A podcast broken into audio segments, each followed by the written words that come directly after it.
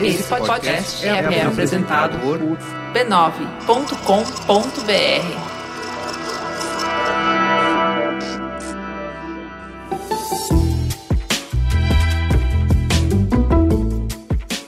Bem-vindos ao Mamilos, nosso ponto de encontro para escutar opiniões, experiências e abordagens bem diferentes das nossas. Eu sou a Juva Lauer e aqui a gente está mais preocupado em construir pontos do que em provar pontos. Enquanto a Cris dá de mamar para aquela fofura do Amos que tá ganhando peso a cada dia, que tá cada dia mais lindo e que ela difama dizendo que chora, mas que toda vez que eu fui visitar tava um anjinho, eu tô indo em vários lugares pelo Mamilos para dar palestra, para mediar conversa. E antes de qualquer coisa, eu sempre começo perguntando se tem mamileiro na plateia. E eu queria dizer que é uma coisa linda quando o meu olhar encontro de vocês cheio de amor. Eu realmente penso que eu posso tudo. Muito obrigada e vamos juntos. O meu obrigado especial dessa semana nesse contexto vai para a maquiadora Vanessa Rosan, que mediou junto comigo um papo lindíssimo sobre beleza, autoestima e autocuidado na bioderma, com a modelo plus size Malu, com a criadora do canal Minha Segunda Pele, Bruna Sanches, e com a atriz trans Carol Marra, todas maravilhosas. E a Vanessa abriu a conversa já dizendo que é super fã do Mamilos e eu fiquei toda sem graça e óbvio que teve uma brasileiro na plateia gravando e publicando no Stories. É muito amor, Brasil. E falando em amor, eu tô impactadíssima pela invasão de Imaginers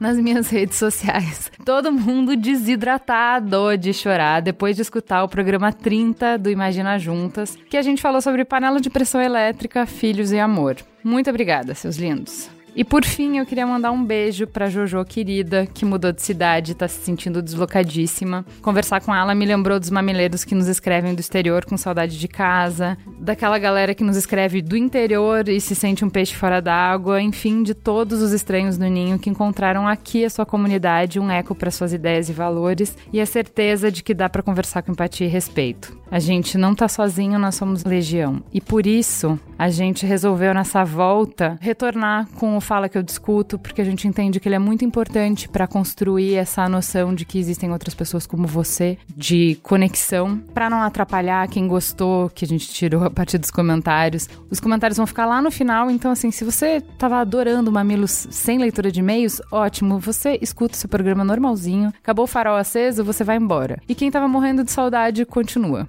Pode ser assim? Então vamos junto e a gente vai pra teta da semana. Teta Senta que lá vem polêmica. Vamos falar de aborto porque a ministra do Supremo Tribunal Federal, Rosa Weber, convocou uma audiência pública para os dias 3 e 6 de agosto para ouvir especialista sobre a arguição de descumprimento de preceito fundamental 442 a DPF 442. É uma ação que requer a descriminalização do aborto até a 12ª semana de gestação. Em poucas semanas, o STF recebeu 501 pedidos de inscrição de palestrantes interessados em falar na audiência. É um recorde para a corte. Foram convocadas mais de 50 organizações nacionais e internacionais nos campos da saúde, direitos humanos e jurídico, entre outros, para falar na audiência. Esse é o contexto que traz o debate sobre aborto mais uma vez para a pauta do Mamilos. Semana passada, antes da gente voltar de férias, a gente republicou um programa gravado lá no início do Mamilos há quase quatro anos para ir preparando o terreno. Seria bem lógico convidar hoje um religioso inspirador e uma feminista eloquente e provocar uma conversa para construir pontes entre os argumentos que a gente está super acostumado a ouvir nesse debate. Mas honestamente, quando eu e a Tigra começamos a discutir para encontrar um novo ângulo que justificasse a gente voltar a esse tema, eu não conseguia achar uma abordagem que rendesse 90 minutos de conversa. Porque, assim, vocês ouviram o que eu pensava quatro anos atrás e honestamente essa opinião só se cristalizou. E para mim tá simples. Olha aí os números, tem gente morrendo, não é uma questão moral, uma questão de saúde pública. Para sair dessa minha posição, a minha ideia foi dividir o papo em três partes. Então, primeiro a gente começa pela parte objetiva. Então, a gente fala com quem está na linha de frente do cuidado dessas mulheres, a gente parte do concreto, parte da realidade material, para tirar de frente alguns estereótipos e mostrar a gravidade do problema. Desse diagnóstico surge a urgência de buscar alternativa, e aí eu acredito que vem a parte que realmente rende conversa, troca, investigação, que é a reflexão sobre os temas morais envolvidos no debate. E por fim, a gente fecha voltando para a prática prática com a pergunta de como é que a gente resolve esse conflito. O que, que a gente faz quando um assunto tão importante e com consequências tão sérias é alvo de disputa e a gente não consegue chegar a um consenso? Mais uma vez, o objetivo do Mamilos não é apresentar um confronto de ideias em que um lado saia vencedor. Não, e nem é fazer uma investigação e apresentar a melhor alternativa para vocês. Não é militar. Esse não é o nosso papel. A gente respeita quem faz isso, somos feministas, acreditamos que a militância é importante, mas não é o papel do Mamilos. A gente não quer fazer ninguém mudar a posição quanto ao aborto. O que a gente quer com esse programa é, num ambiente de certezas plenas, complexificar o debate, explorar as nuances, mostrar a insuficiência de cada posição de dar conta de todos os aspectos da realidade. A gente quer provocar dúvida e desconforto e, através disso, para que publicar? para que, né? Eu tô tão confortável, tô achando que eu tenho todas as respostas. Porque através disso a gente acredita que a gente deixa vocês mais flexíveis, mais permeáveis para encontrar e acolher a dissonância. Então vamos lá? No bloco 1, a gente começa falando então de diagnóstico, falar do problema prático que a gente enfrenta, aborto então como uma questão de saúde pública. Ontem o Ministério da Saúde divulgou uma nota técnica favorável à descriminalização do aborto. Isso foi um passo muito importante para quem acredita, enfim, que o aborto tem que ser descriminalizado. Eu achei muito bonito, então eu queria ler um trecho para vocês. O Ministério da Saúde abre com uma declaração de missão. O Ministério da Saúde vem trabalhando para fortalecer as ações de saúde sexual e saúde reprodutiva no sentido de garantir que as mulheres e homens, adultos, jovens e adolescentes tenham o direito de decidir de forma livre e responsável se querem ou não ter filhos, quantos filhos desejam ter e em que momento de suas vidas. O direito de viver plenamente a sexualidade sem medo, sem vergonha, sem culpa e sem falsas crenças, independentemente de estado civil e idade ou condição física. E o direito de acesso a serviços de saúde que garantam privacidade, sigilo e um atendimento de qualidade sem discriminação. A gente sabe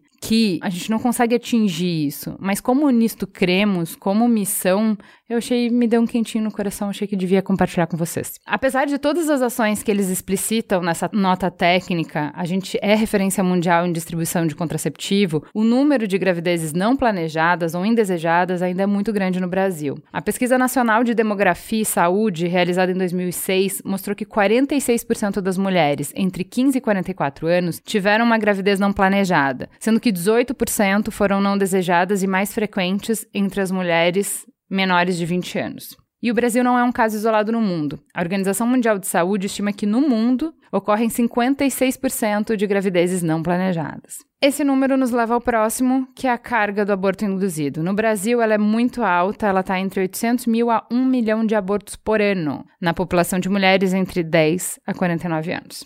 Na pesquisa do Ministério da Saúde, foi observado que quase uma em cada cinco mulheres brasileiras até os 40 anos já fez pelo menos um aborto. Em 2015, 503 mulheres de 18 a 39 anos interromperam voluntariamente a gestação. E metade delas, ou seja, 250 mil, precisaram buscar atendimento médico e chegaram a ficar hospitalizadas. Por que eu tô falando todos esses números? Para mostrar, para provar que a lei não impede ninguém de abortar. Como barreira para proteger o feto, a lei não funciona, mas ela efetivamente funciona para colocar em risco a vida da mãe. Mais de 200 mil mulheres foram hospitalizadas em 2017 por complicações do aborto, e os casos graves foram mais de 5 mil. Aconteceram duas mortes por aborto a cada dois dias em 2016, afetando principalmente mulheres jovens, negras e com baixa escolaridade. O aborto é a quarta causa de morte materna por causas obstétricas diretas no Brasil. Qual é o diagnóstico do Ministério da Saúde? É que o desafio de reduzir a mortalidade materna por abortamento é maior em países onde o aborto se realiza na clandestinidade e na ilegalidade. Por quê? Porque a ilegalidade aumenta a chance de complicação, porque leva as mulheres a não declararem ter interrompido a gestação quando são atendidas nas emergências dos hospitais, ou seja, dificulta o diagnóstico e a intervenção médica, agravando o risco da morte. De quem que a gente está falando? Quem são essas mulheres que estão em risco? A maioria das mulheres que morrem são de menor nível socioeconômico e negras. É um perfil similar ao das mulheres que mais recorrem ao aborto inseguro. Por isso, recorte de raça e recorte social é muito relevante no debate. Se você pertence à classe média, esse debate é uma questão filosófica. No final do dia, você vai ter escolha e vai decidir de acordo com a sua consciência. Se você é pobre, você vai correr risco de vida. Vamos escutar quem está na linha de frente. A gente vai ouvir o Dr. Aníbal Faundes, médico chileno de 87 anos, especialista em saúde da mulher, que defende o aborto legal, seguro e raro. Ele é um dos fundadores do Centro de Atenção Integral à Saúde da Mulher na Unicamp, o primeiro hospital especializado na saúde da mulher de toda a América Latina e um dos primeiros do Brasil a realizar um aborto previsto em lei. Aliás, a norma técnica para atenção ao aborto, publicado pelo Ministério da Saúde, foi produzido integralmente pelos médicos desse hospital sob a liderança e inspiração do professor Faundes. Ele não estava nem no Brasil, mas fez questão de responder nossas perguntas por e-mail e eu vou pedir para o Caio ler as respostas. Quais são as alternativas que existem hoje no Brasil para uma mulher que decide abortar? Assumindo que ela não cumpre com nenhuma das condições que permitem o abortamento dentro da lei, ela terá que procurar uma forma de abortamento clandestino. Se ela tem dinheiro, pode procurar uma clínica bem aparelhada, com um profissional preparado, que poderá fazer um aborto seguro, mas caro. Se ela não tem dinheiro, tem uma alternativa mais segura que é conseguir o medicamento misoprostol em tabletas de 200 microgramas. Colocando quatro tabletas na vagina, terá em torno de 90% de possibilidades de abortar com muito pouco risco, se há gestação de não mais de 12 semanas, contados desde o primeiro dia da última menstruação. A alternativa é procurar alguém que pratique aborto por meios de maior risco, como introduzir um talho vegetal ou metálico através do colo para romper o saco embrionário, que pode estimular contrações uterinas que levem ao aborto. Mais frequentemente, o que essa manobra provoca é uma infecção que com mais certeza levará ao aborto séptico, com graves consequências para a saúde dessa mulher. Quais são os riscos que elas correm?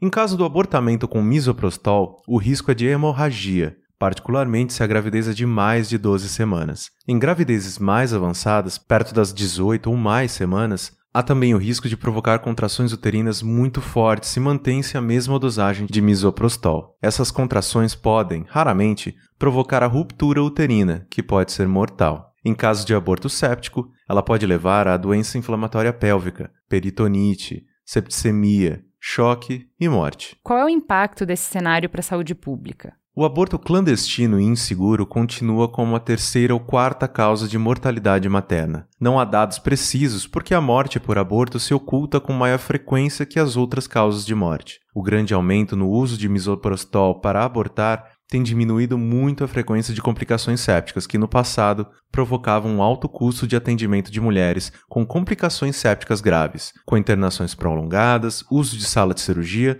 e antibióticos de alto custo. Apesar de esse problema ter reduzido muito o custo do aborto clandestino para os serviços de saúde, ainda o atendimento de um abortamento complicado é mais caro que o atendimento de um parto. E como essas mulheres são atendidas no SUS? Depende totalmente da atitude e formação do pessoal de cada serviço. Infelizmente, ainda há lugares onde a mulher com complicações de aborto é discriminada, acusada de criminal e às vezes até denunciada à polícia, em grave falta contra os princípios éticos do atendimento em saúde. Felizmente, isso é cada vez mais raro mas ainda falta muito para que essas mulheres sejam atendidas com total respeito à sua autonomia e privacidade. Direto de Recife, agora a gente vai escutar Mayara Mendes, assistente social e coordenadora do Serviço do Apoio à Mulher, Vilma Lessa. Ela vai falar sobre os impactos sociais e psicológicos sofridos pela mulher que faz o aborto. Meu nome é Mayara Mendes, eu sou assistente social, atualmente estou coordenando o Serviço de Apoio à Mulher, Vilma Lessa, que é um serviço estadual aqui do estado de Pernambuco, localizado em uma unidade de saúde, que é o Hospital Agamenon Magalhães, e é um serviço dentro dessa unidade hospitalar que atende especificamente mulheres e adolescentes, no caso, a partir dos 12 anos de idade, vítimas de violência sexual e doméstica. Então, é um serviço que tem uma equipe multiprofissional própria, composta por médicos, assistentes sociais, psicólogos e enfermeiros, e a estrutura também é uma estrutura própria para o atendimento dessas mulheres, garantindo maior privacidade, sigilo, o funcionamento é em formato de plantão, 24 horas, todos os dias da semana de forma ininterrupta. Como eu falei, o público-alvo são as mulheres a partir dos 12 anos de idade. Nós atendemos também as mulheres trans, né, entendendo e respeitando a questão da identidade de gênero dessas pessoas, enfim. Então, o nosso atendimento, o tipo de assistência que a gente presta aqui tanto relacionada à parte preventiva, ou seja, após o ato da violência sexual, essas mulheres terem acesso a métodos preventivos, né, que impeçam que elas contrariem algum tipo de doença sexualmente transmissível e até mesmo a própria gravidez. Mas também atendemos aquelas situações em que as mulheres não conseguem, né, acessar o serviço a tempo de fazer esse tipo de prevenção e não conseguem por milhões de, de motivos, né? A questão da desinformação educação ainda é um fator predominante. Muitas mulheres não conseguem acessar os direitos porque não conhecem, porque não são bem orientadas, por um, uma gama né, ampla de fatores aí que impedem o acesso muitas vezes dessas mulheres a serviços como esse de forma imediata. Então, muitas vezes essas mulheres, por medo também, né, de uma represália, por medo de uma culpabilização que a gente sabe que devido ao machismo é muito forte na sociedade, elas engravidam dos seus agressores e só então que conseguem é, a partir de outras informações, enfim, acessar os serviços de saúde, né? E nesse caso está previsto tanto no Código Penal como na Constituição Federal e nos protocolos do Ministério da Saúde, né, preconizado pelo Sistema Único de Saúde, que essas mulheres elas têm o direito ao abortamento previsto em lei, né, caso seja de fato da sua vontade. Elas então elas não não precisam apresentar documento comprobatório, né? Elas apenas precisam informar a situação de violência e passar por exames clínicos, por atendimentos psicossociais também, porque essas mulheres, apesar de já chegarem ao serviço, né, com uma decisão de que não podem, não querem ter esse filho, até porque foi fruto de uma relação não consentida, fruto de uma relação forçada, não é uma decisão fácil a ser tomada, né? Nenhuma mulher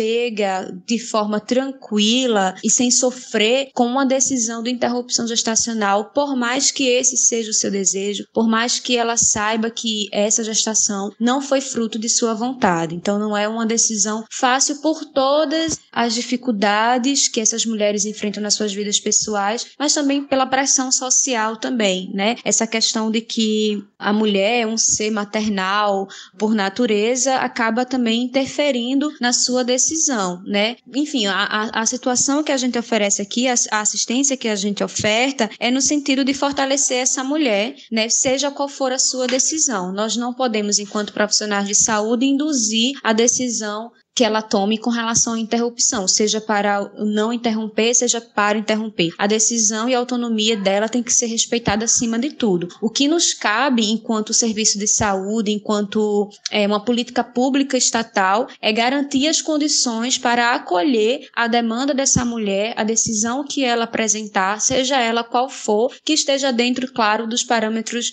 enfim, admissíveis, legais e que também não coloque em risco a saúde dela, né? Depois do procedimento realizado, que todo esse procedimento é feito com a assistência da equipe, enfim, do Vilma Lessa, a gente também oferta o acompanhamento posterior. Então, não é simplesmente resolve-se o problema imediato, que é a questão da interrupção, e acaba-se o acompanhamento. Não, essa mulher ela precisa da assistência posterior à própria interrupção. Então, ela precisa ser acompanhada, continuar sendo acompanhada pelo psicólogo, pelo assistente social, inclusive muitas vezes para conseguir romper o ciclo de violência, que às vezes essa violência é fruto de uma situação que a gente chama de crônica, né? É um agressor que está perto, é um agressor que continua ameaçando, que continua oferecendo riscos a essa mulher. Então a gente precisa dar outros encaminhamentos que não se finalize apenas com a interrupção gestacional. Então o serviço ele garante essa assistência,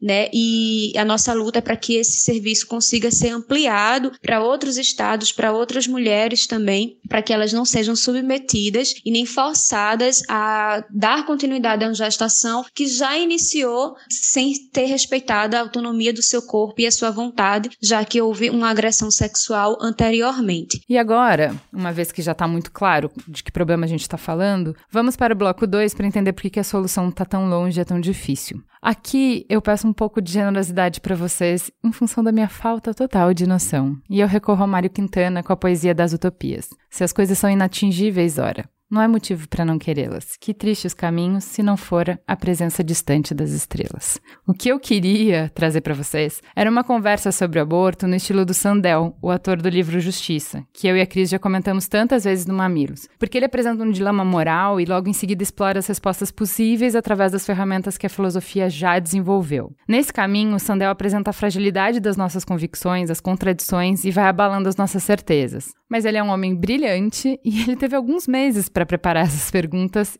e eu tive só algumas horas e a companhia de dois intrépidos filósofos que toparam a loucura de se lançar nessa missão. Então, entendam a proposta ambiciosa e sejam generosos com a gente. Mas antes de mais nada, claro, são dois homens na mesa. Meu Deus, que horror para falar de aborto. A gente convidou mulheres, mas a agenda não bateu. E em minha defesa, como disse a Nanette, o tempo todo eu estou aqui. Na mesa. O roteiro, a mediação e a edição são de uma mulher. Primeiro, meninos, muito bem-vindos. Eu sei que o tema é complicado e é um tema tenso, né? Muito obrigada por terem não só aceitado, como se deslocado de fora de São Paulo até aqui só para falar desse tema. Primeiro, Denis, fala pra gente quem é você na fila do pão.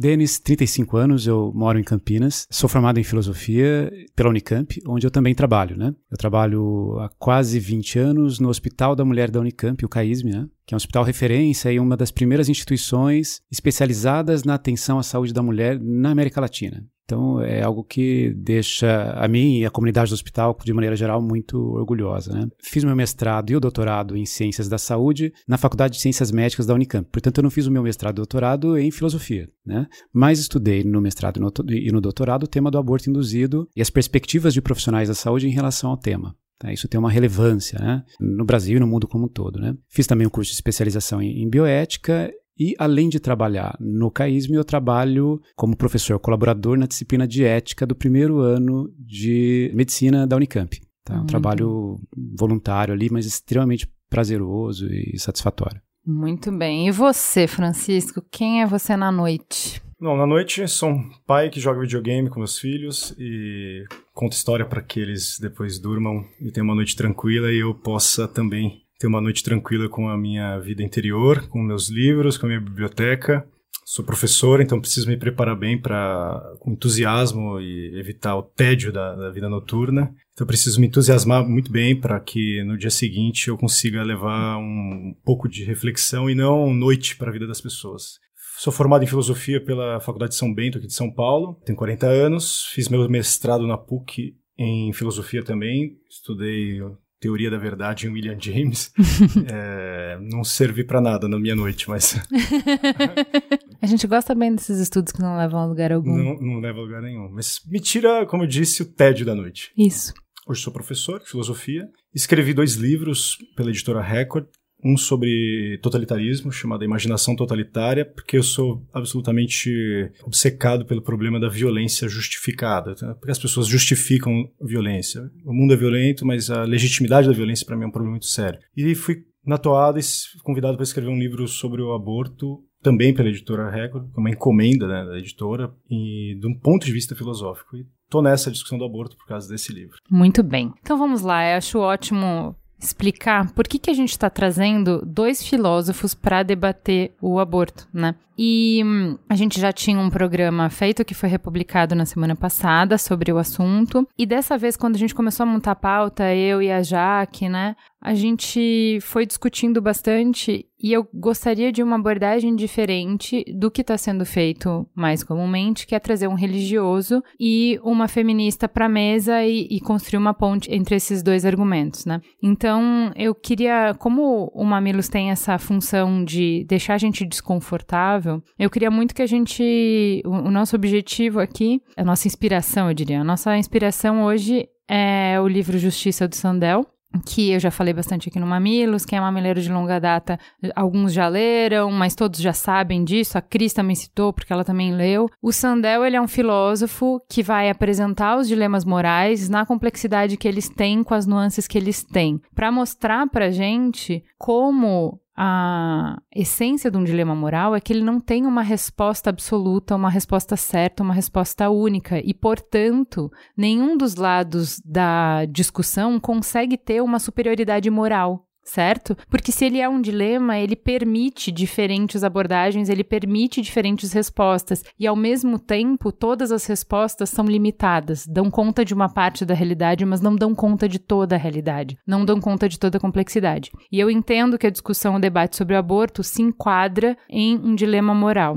E o meu objetivo aqui, com essa construção de debate, é justamente que a gente explore um pouco essa riqueza para que todo mundo que entrou aqui já com uma opinião formada, como eu tenho, como vocês têm, consiga se questionar um pouco mais, explore as implicações das suas escolhas e saia desconfortável. Meu objetivo é que a gente saia um pouco desconfortável. E para começar, eu queria que a gente falasse um pouco sobre um É um dilema que é super famoso quando se fala de aborto, que é o dilema do violinista. Bom, o dilema do violinista eu até apresentei no ano passado numa palestra na Unesp Bauru. E eu troquei o violinista pelo Cumberbatch, porque talvez os alunos. Pelo menino tivessem... Neymar. Vamos trocar pelo eu, menino Neymar. Eu acho que o Neymar, eu acho que o Neymar não vai funcionar bem pro propósito da discussão e as pessoas vão querer se desconectar dele rapidamente, assim. Mas o Cumberbatch ainda tem uma aura assim interessante para essa analogia, né? A Judith Jarvis Thompson, né, a socióloga, psicóloga, filósofa americana que produziu essa analogia do violinista inconsciente, escreveu um artigo em 1970 e alguma coisinha antes do, daquele caso Roy contra Wade,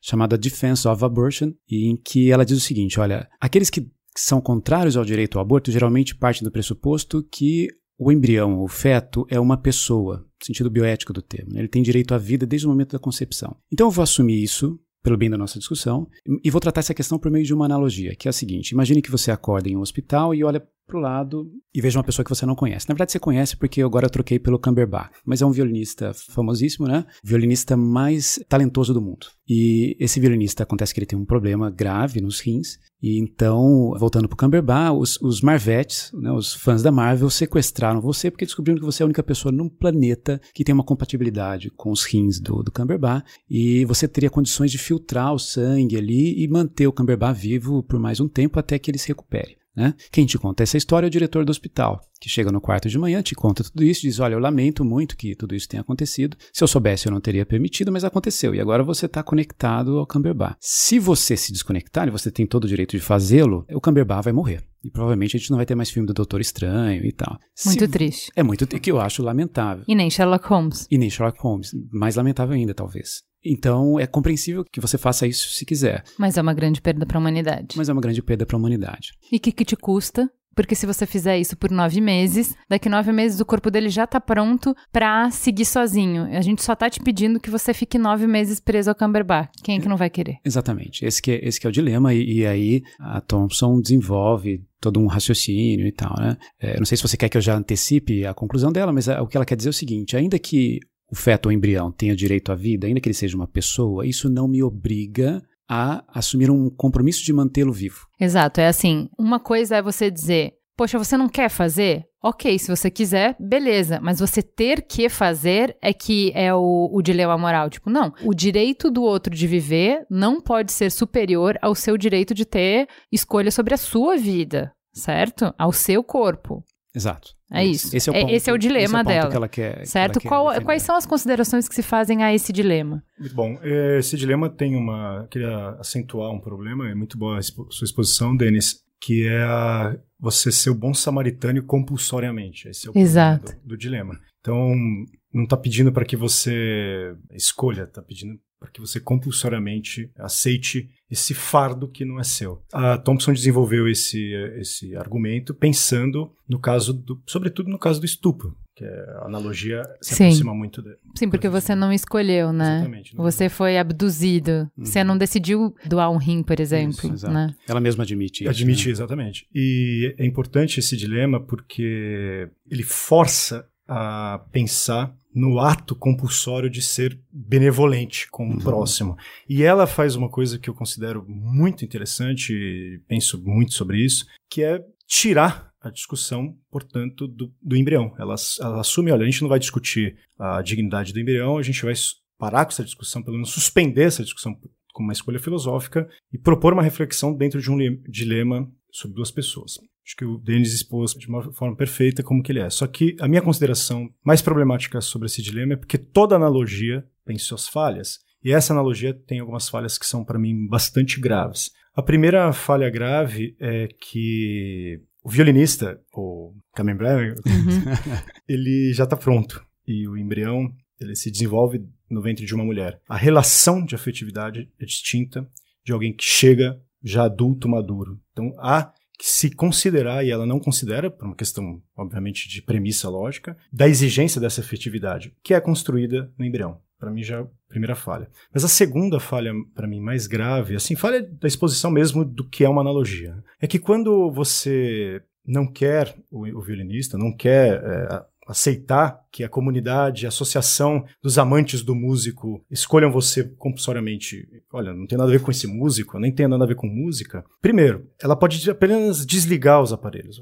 Não quero, não quero, não participo disso. Não tem nada a ver Você não mata, Exatamente. você deixa de suprir as condições, As de, condições de vidas vida e, e- o corpo dele vai falhar, E, e isso é um certo? problema, e esse é um problema, ele está doente, e quem tomou essa decisão de cuidar dele, quem assumiu a responsabilidade de cuidar dele foi a Associação dos Amantes do Músico. Então, já para mim, já falha aí. A segunda falha, que para mim é mais grave de toda a analogia desse sentido, e ela, ela foi criticada por isso, assim, nesse caso, é que quando você desliga o equipamento, a morte é você é passivo na relação da morte, você não está lá ativamente Sim. matando. Uhum. Sim. Você não está fazendo um gesto de- ativo de matar alguém. Mas no caso do aborto, não. No caso do aborto, é ativo. Ah, Sim. é como se você pegasse o, o violinista, imagine se você colocar ele... Desse uma injeção letal nele, uma se fosse o injeção caso. letal, e mais do que isso, você vai colocar ele perto de uma máquina de sucção gigantesca, vai sugar ele, ele vai sair do outro lado estraçalhado. Então, assim, existe um componente de atividade para execução dele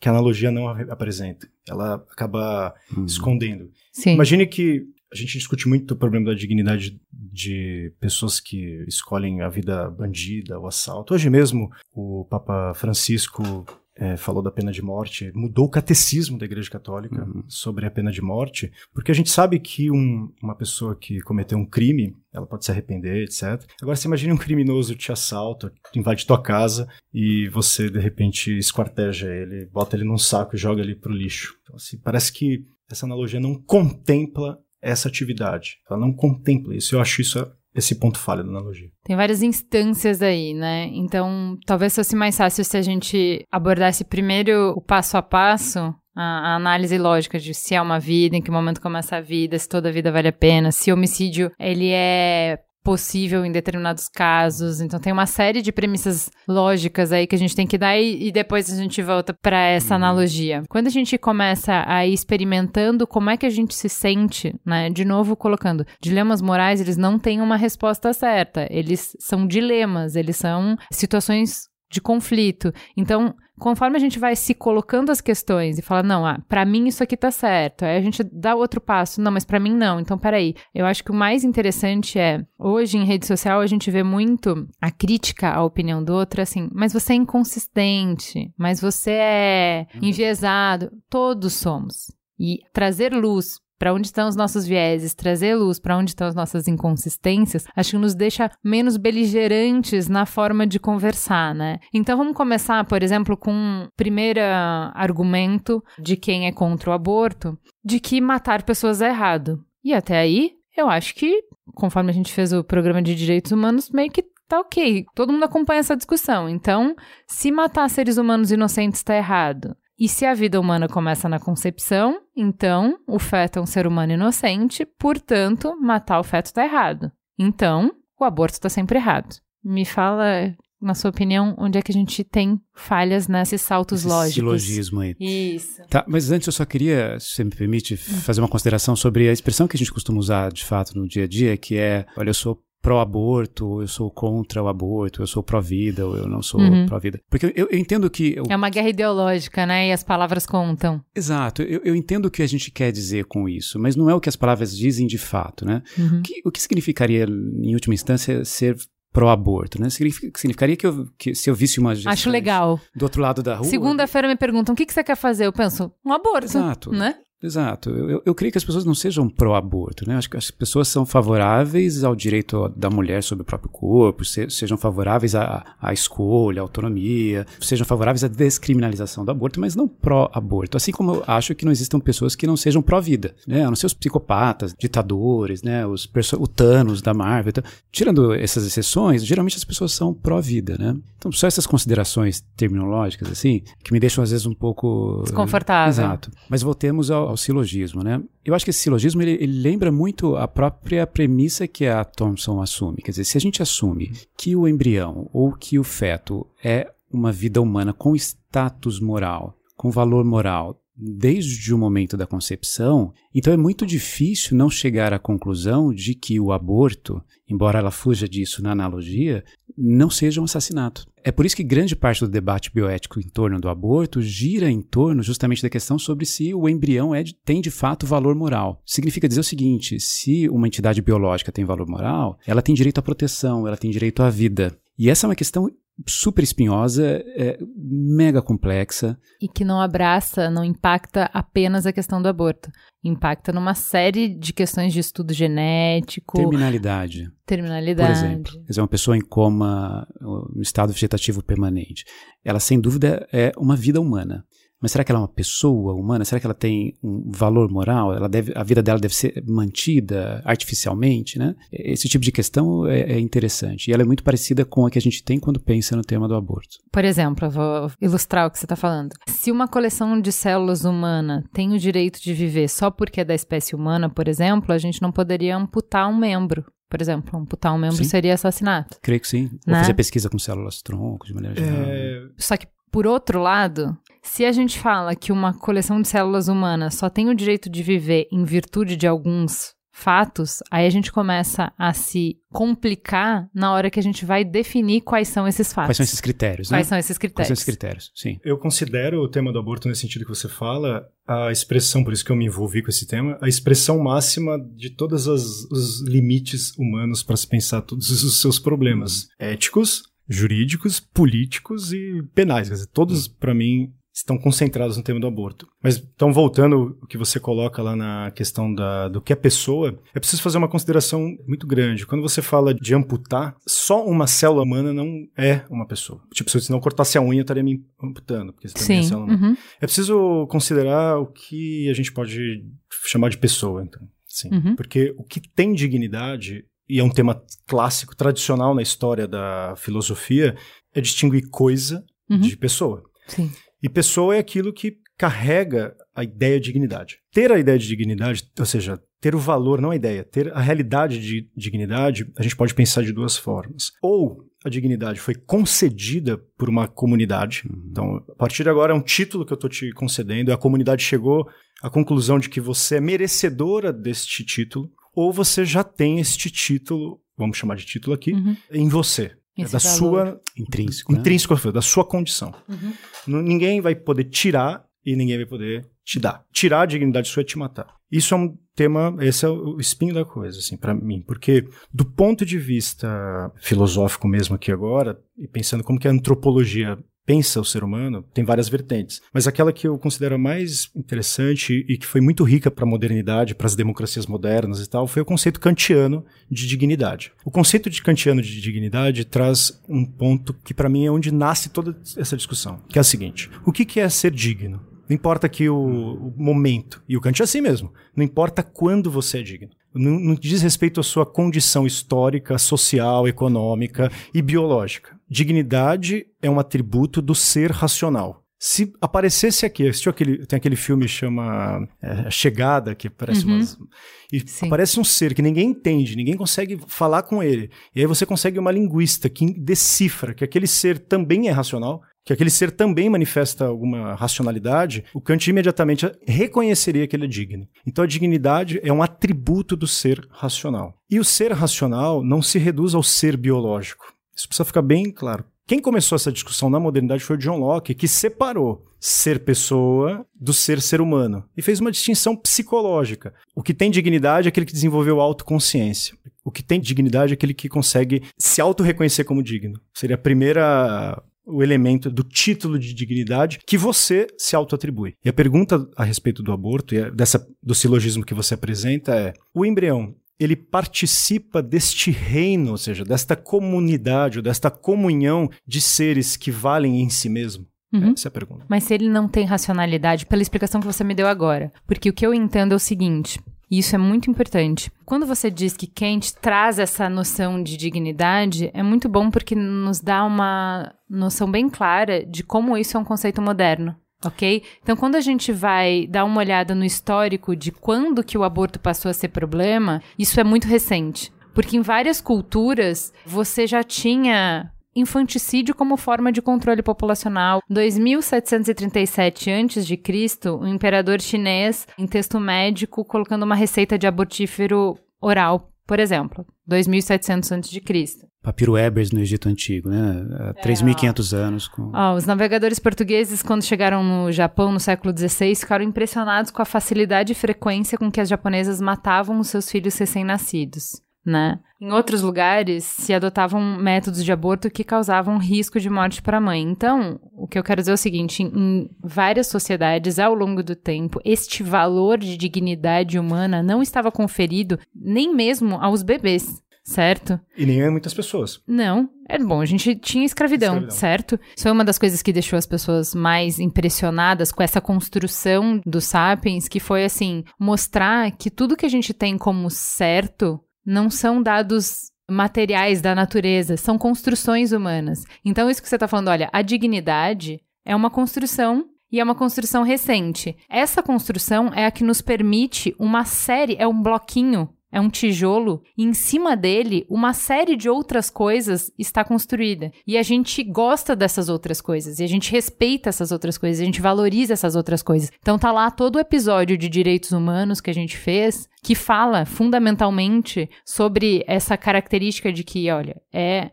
um direito que é participado por todos nós que independe da sua raça, do seu gênero, da sua religião, uh, da onde você nasceu, independe todos nós por sermos humanos. E isso bebe dessa construção que você estava explicando, certo? Uhum. O feto, que ainda não tem racionalidade, não seria participante dessa comunidade. Ou seria? O conceito de dignidade, embora eu tenha usado Kant aqui, e ele é moderno porque ele se desenvolve na modernidade, ele não é só moderno. Assim. Então, ele tem uma raiz num filósofo cristão chamado Boécio, de origem aristotélica, com o pé aristotélico. A ideia de ser pessoa que o Boécio traz é assim: é uma substância individual de natureza racional. Essa é a formulação para o que significa pessoa. O que a gente precisa lidar nesse sentido com essa ideia? Né? O Boécio, o Kant está acompanhando essa discussão. Os autores da filosofia que são considerados assim realistas, por exemplo, eles olham o ser racional não como o ser biológico. O ser racional é uma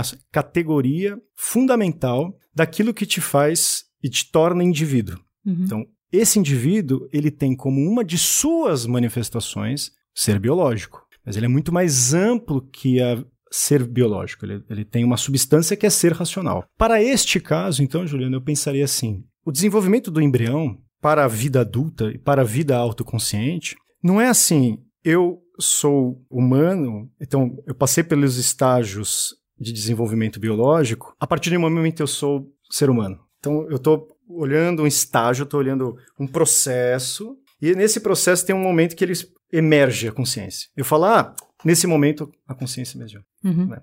A partir daqui a pessoa. Na verdade, não é desse jeito. A nossa configuração biológica, o modo como nós desenvolvemos o nosso cérebro, nossa capacidade de desenvolvimento biológica, fisiológica, é justamente porque nós somos o ser racional. Então nós não somos o ser racional porque o cérebro nos determinou como ser racional. O nosso cérebro tem esta configuração porque nós já somos a substância racional. Eu sei, eu estou assumindo aqui uma visão realista do debate. Uhum. Mas eu, percebe, eu não tenho este cérebro por ser que me torna um ser racional, é o contrário o meu cérebro é assim porque eu já sou ser racional. Eu sou membro de uma comunidade de seres racionais. É que à medida que vocês falavam, eu lembrei um pouco do Dom Marques. Né? Infelizmente faz algum tempo já que eu li, então talvez eu não consiga é, é, reproduzir o argumento dele com a riqueza de detalhes é, adequada, mas talvez o Francisco uhum. se lembre, porque ele até produziu o livro e tal, e talvez tenha utilizado. Né? Mas o Dom Marques parte do pressuposto de que é muito difícil estabelecer um critério inquestionável, a partir do qual a gente pode dizer que a partir daquele momento o, a gente tem uma pessoa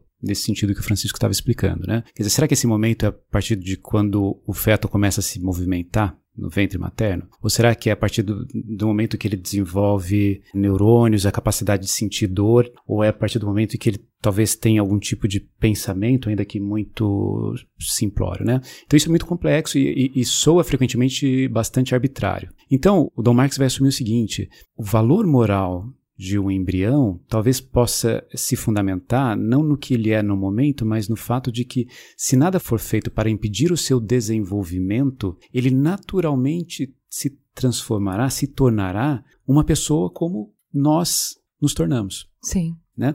Então é, é o, o argumento que ficou conhecido como argumento da potencialidade. Né? Eu não gosto muito desse argumento. Porque, assim, se a gente for responsabilizado por todas as potencialidades que a gente deixa de realizar, a gente não vive, né? Então, para mim, esse um, não é um argumento que me toca, entendeu? A potencialidade, para mim, é o argumento mais fraco. Esse argumento de que, bom, ok, ele não. Um amontoado de célula ainda não é uma pessoa, mas em que momento se faz uma pessoa? Porque eu não sei em que momento eu não vou arbitrar nenhum, é a mesma coisa da maioridade penal. Todo mundo entende que existe uma gradação e que seria bizarro pegar uma criança de dois anos e responsabilizar ela por uma coisa que ela não tem capacidade intelectual, né? Embora os americanos estão sempre quebrando essas regras. Mas enfim, é mais ponto pacífico. Agora, com 18, talvez tenha entre os 2 e o 18 tem toda uma área cinzenta. E não dá para dizer, e a gente é diferente um do outro, e nossos contextos são diferentes, não dá para dizer que 17 e 11 meses é menos maduro do que o cara de 18 e por que, que as penas vão ser tão diferentes, as, as implicações vão ser tão diferentes. Mas aí, para todas as outras coisas da vida, a gente já falou assim: bom, a gente vai ter que estabelecer algum, né? Então, é meio que por falta de uma resposta certa, a gente tem a melhor aproximação possível e a gente se acomoda com isso. Então, também não me parece um argumento, essa questão de não saber exatamente quando existe uma personificação real, hum, também não me parece um argumento que me convença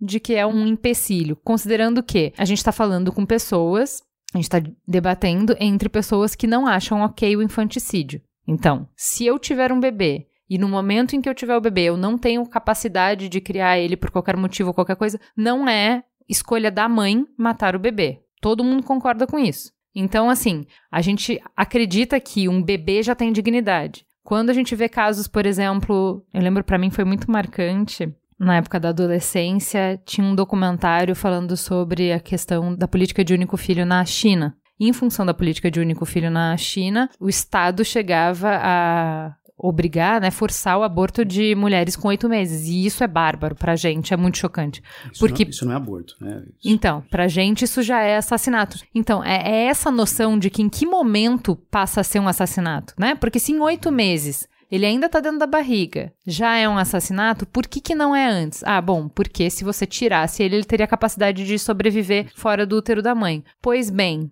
e isso foi um problema que um amigo meu me colocou enquanto eu estava estudando para pauta. Ele falou assim: Ju, então a questão de definir o que é humano ou não, para mim, dentro dessa sua lógica, me parece apenas uma questão de tecnologia. Porque até ontem, tirar com oito meses queria dizer que o bebê ia morrer. Hoje eu consigo tirar com cinco meses e sobreviver. Então, é meramente a sua definição de ser humano viável e de dignidade humana é uma questão tecnológica. Porque se amanhã eu fizer uma incubadora que a partir das 12 semanas já consiga acolher o feto, então para você já, já acabou a justificativa moral pro aborto, porque você já vai dizer que com 12 semanas você tem um ser humano, porque eu vou botar na incubadora e ele vai se desenvolver. É, é o tipo de reflexão que sou levado a fazer sempre que eu. Sempre não. A primeira vez que eu vi aquela matéria sobre útero artificial. Sim. É, não sei se vocês chegaram a ver. Super interessante a ideia, parece que nem era real a coisa, não, não lembro, não, porque faz algum tempinho já. Mas se for possível, de fato, assim que o,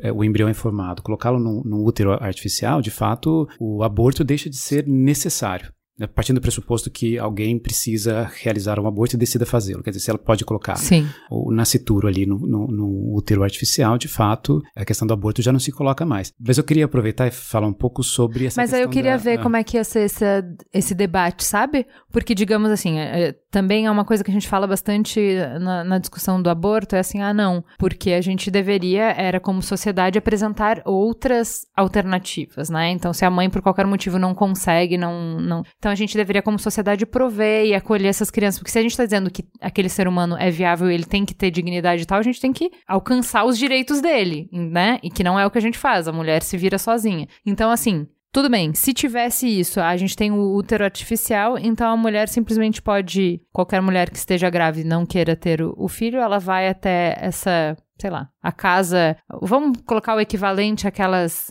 Santa Casa de Misericórdia, que tinha uma porta que ninguém enxergava quem estava botando o bebê, você colocava o bebê e ele entrava e, e beleza, ia para adoção. Sem juízo de valor de quem deixou e por que deixou e, e tal. Vamos considerar que a gente tenha o equivalente disso com o útero. Então a mulher simplesmente vai lá, coloca o feto ali, sei lá qual é o, a mágica que a gente vai fazer, né? E aí a sociedade vai se responsabilizar por ele. Eu quero ver como é que ia ser a discussão sobre aborto nesse caso, quando o ônus de criar o bebê não fosse da mulher. É porque o que o Denis menciona, Juliana, é que você, o aborto é definido justamente como a, a interrupção voluntária da gravidez. E aí, essa interrupção voluntária da gravidez, ela tem como consequência moral, consequência jurídica, penal, etc., a morte de uma, Sim, de uma de um pessoa, ser humano, de um ser sim. humano. Uhum. Então, quando você coloca o problema do útero artificial, que é um verossímil muito bom como força de pensar problemas, você suspende o tema do aborto e passa para ter outro tema. Quer dizer, Então, não, mas seria outro assunto. honestamente Exato, eu acho que não, na, na concretude Então- não seria. então- Por quê? Porque aí a gente ia ter que discutir realmente aborto. Porque se a responsabilidade for nossa, da sociedade, e não dessa mulher individualmente, aí a gente vai pensar, ah não, mas então que que tá com 12 semanas não é ser humano, então você pode fazer assim. Porque se eu vou ter que cuidar, entendeu? Se a sociedade vai ter que assumir essa criança, talvez a gente pense de uma forma diferente. Entende? Aí, esse assunto, que eu, eu considero esse assunto para mim também importante nesse sentido, porque você está colocando a vida da relação familiar, filial, ser mãe, ser filho, ser pai, numa dimensão que é pensar, bom, então a gente precisa agora repensar o que significa gerar filhos, gerar família, gerar seres humanos. Mas isso também é uma construção, concorda? Tudo bem, não. não e, que pro- tá, não dispa- tem- e não- que tá passível não- de discussão. não- exato, mas não, tem problema. É uma discussão, uma construção. Mas a gente tem que distinguir do aborto. Porque, do ponto de vista estrito, o que é aborto? Interromper a gravidez voluntariamente. Estou falando do aborto que a gente está discutindo aqui. Uhum. Tem outros tipos de aborto, mas interromper a gravidez voluntariamente e a consequência dessa interrupção é a morte de um Do feto, de um pressuposto embrião. de um embrião que, para alguns, e eu me incluo nisso, tem garantia moral e deve ser protegido legalmente. Então, mas é, é que eu não tô entendendo qual é o a- seu ponto de discussão, porque assim, o que eu tô falando é o seguinte: teoricamente, a questão do útero artificial, ele provaria que é o meu ceticismo em relação à dificuldade de colocar um marco até onde é admissível o aborto e depois não é mais, ele mostraria que esse meu ceticismo ele cai diante de uma tecnologia. É, é simples assim, Sim, mudou a realidade, mudam os argumentos, tá? O que que eu acho? Na materialidade dessa realidade, se a gente tivesse isso, se o aborto deixasse de ser necessário diante de uma nova tecnologia, na minha concepção, a discussão que a gente já está fazendo de aborto seria realmente muito mais inclusiva, e aí vocês teriam muito mais direito de fala de estar na mesa. Por quê? Porque a consequência de continuar uma gravidez indesejada não seria mais de um indivíduo. Seria de fato da sociedade. E aí eu acho que a gente relativizaria uma série de valores e voltaria pra trás e falar: não quer saber? Até 12 semanas, beleza, vai aí, entendeu? Porque na hora que eu que tenho que pagar a conta, aí eu, eu, assim, de verdade, eu acho que essa discussão ia mudar muito, assim. Eu vou falar, nos últimos seis anos, eu tenho vivido muito mais e compreendido muito mais por que, que as feministas falam tanto sobre aborto e por que, que se fala tanto de gravidez. O fardo que a mulher paga na sociedade por biologicamente engravidar e por socialmente ser a responsável pela criação dos filhos, ele é muito mais pesado do que a gente discute abertamente. Sabe? Então, assim, é bizarro que a gente discuta igualdade de salário separado disso. Entendeu? Porque como é que eu vou ter a igualdade de salário se a Cris tá de licença maternidade? Entendeu? Eu tô aqui carregando o piano e o marido dela tá trabalhando. Entendeu? Quando é que vai ser igual se o ônus é nosso? É a gente que para. É a gente. Então, assim, enquanto a gente tiver o ônus, e eu não tô falando de amamentar, eu não tô falando de nove meses de gravidez, eu não tô falando de amamentar, eu tô falando da gente ir nas reuniões de escola, eu tô falando da gente ir no médico, eu tô falando que a gravidez é um projeto tão demandante da mulher que ele é um projeto que nos deixa menos como cidadã, porque a gente participa menos da vida pública, menos na vida econômica, porque a gente tem menos acesso a, a dinheiro, uh, menos numa série de escalas, entende? O que eu quero dizer é o seguinte: enquanto as mulheres tiveram muitos filhos, elas participaram menos. Quando elas escolhem ter menos filhos, elas começam a ter mais acesso, ainda assim prejudicado, mas começam a ter mais acesso. Hoje, as mulheres escolhem muito mais frequentemente do que antes não ter nenhum filho para tentar ter igualdade de condição de competição, para tentar ter uma vida acesso aos mesmos direitos que os homens. Então, o contorno da discussão de aborto, ele fica muito mais dramático quando a gente entende qual é o ônus social, o ônus para a vida da mulher de ter filho, entende? Eu acho que assim, a discussão filosófica do valor da vida ela é valiosíssima e ela não é passível de relativização moral, porque é o tijolo em cima do qual valores importantíssimos pra gente estão alicerçados, entendeu? Então, eu entendo o valor disso. Eu qualifico essa discussão como mulher, dizendo que existe uma. Eu não quero dizer assim, não, não para diminuir, tá? Mas é que eu acho que existe um componente muito machista nessa discussão, porque a gente vem de uma realidade em que é a mulher que paga o preço por isso, entende? Raramente o homem tá pagando o preço da gravidez indesejada. A gente tem a Pesquisa Nacional de Demografia e Saúde realizada em 2006 mostrou que 46% das mulheres entre 15 e 44 anos tiveram uma gravidez não planejada. Eu sou uma mulher de 36 anos que tive duas gravidezes indesejadas. Eu tenho dois filhos. Tá? Então, assim, o que eu acho é: existe um componente muito forte de julgamento moral e de controle sexual das mulheres, de falar assim, então, se você não quer o resultado de ter sexo, então não faça sexo. Então, existe um ônus muito forte disso. E existe um ônus muito forte de, uma vez que a mulher tem filhos, ela vai pagar esse preço na carreira, ela vai pagar esse preço na vida política, ela vai pagar esse preço na vida social. Então, é, é difícil que todo mundo tenha acesso à mesa, que é o que a gente está fazendo aqui os homens têm acesso à mesa, quem vai votar vão ser os homens e tal, quando o preço é pago só por um lado, entendeu?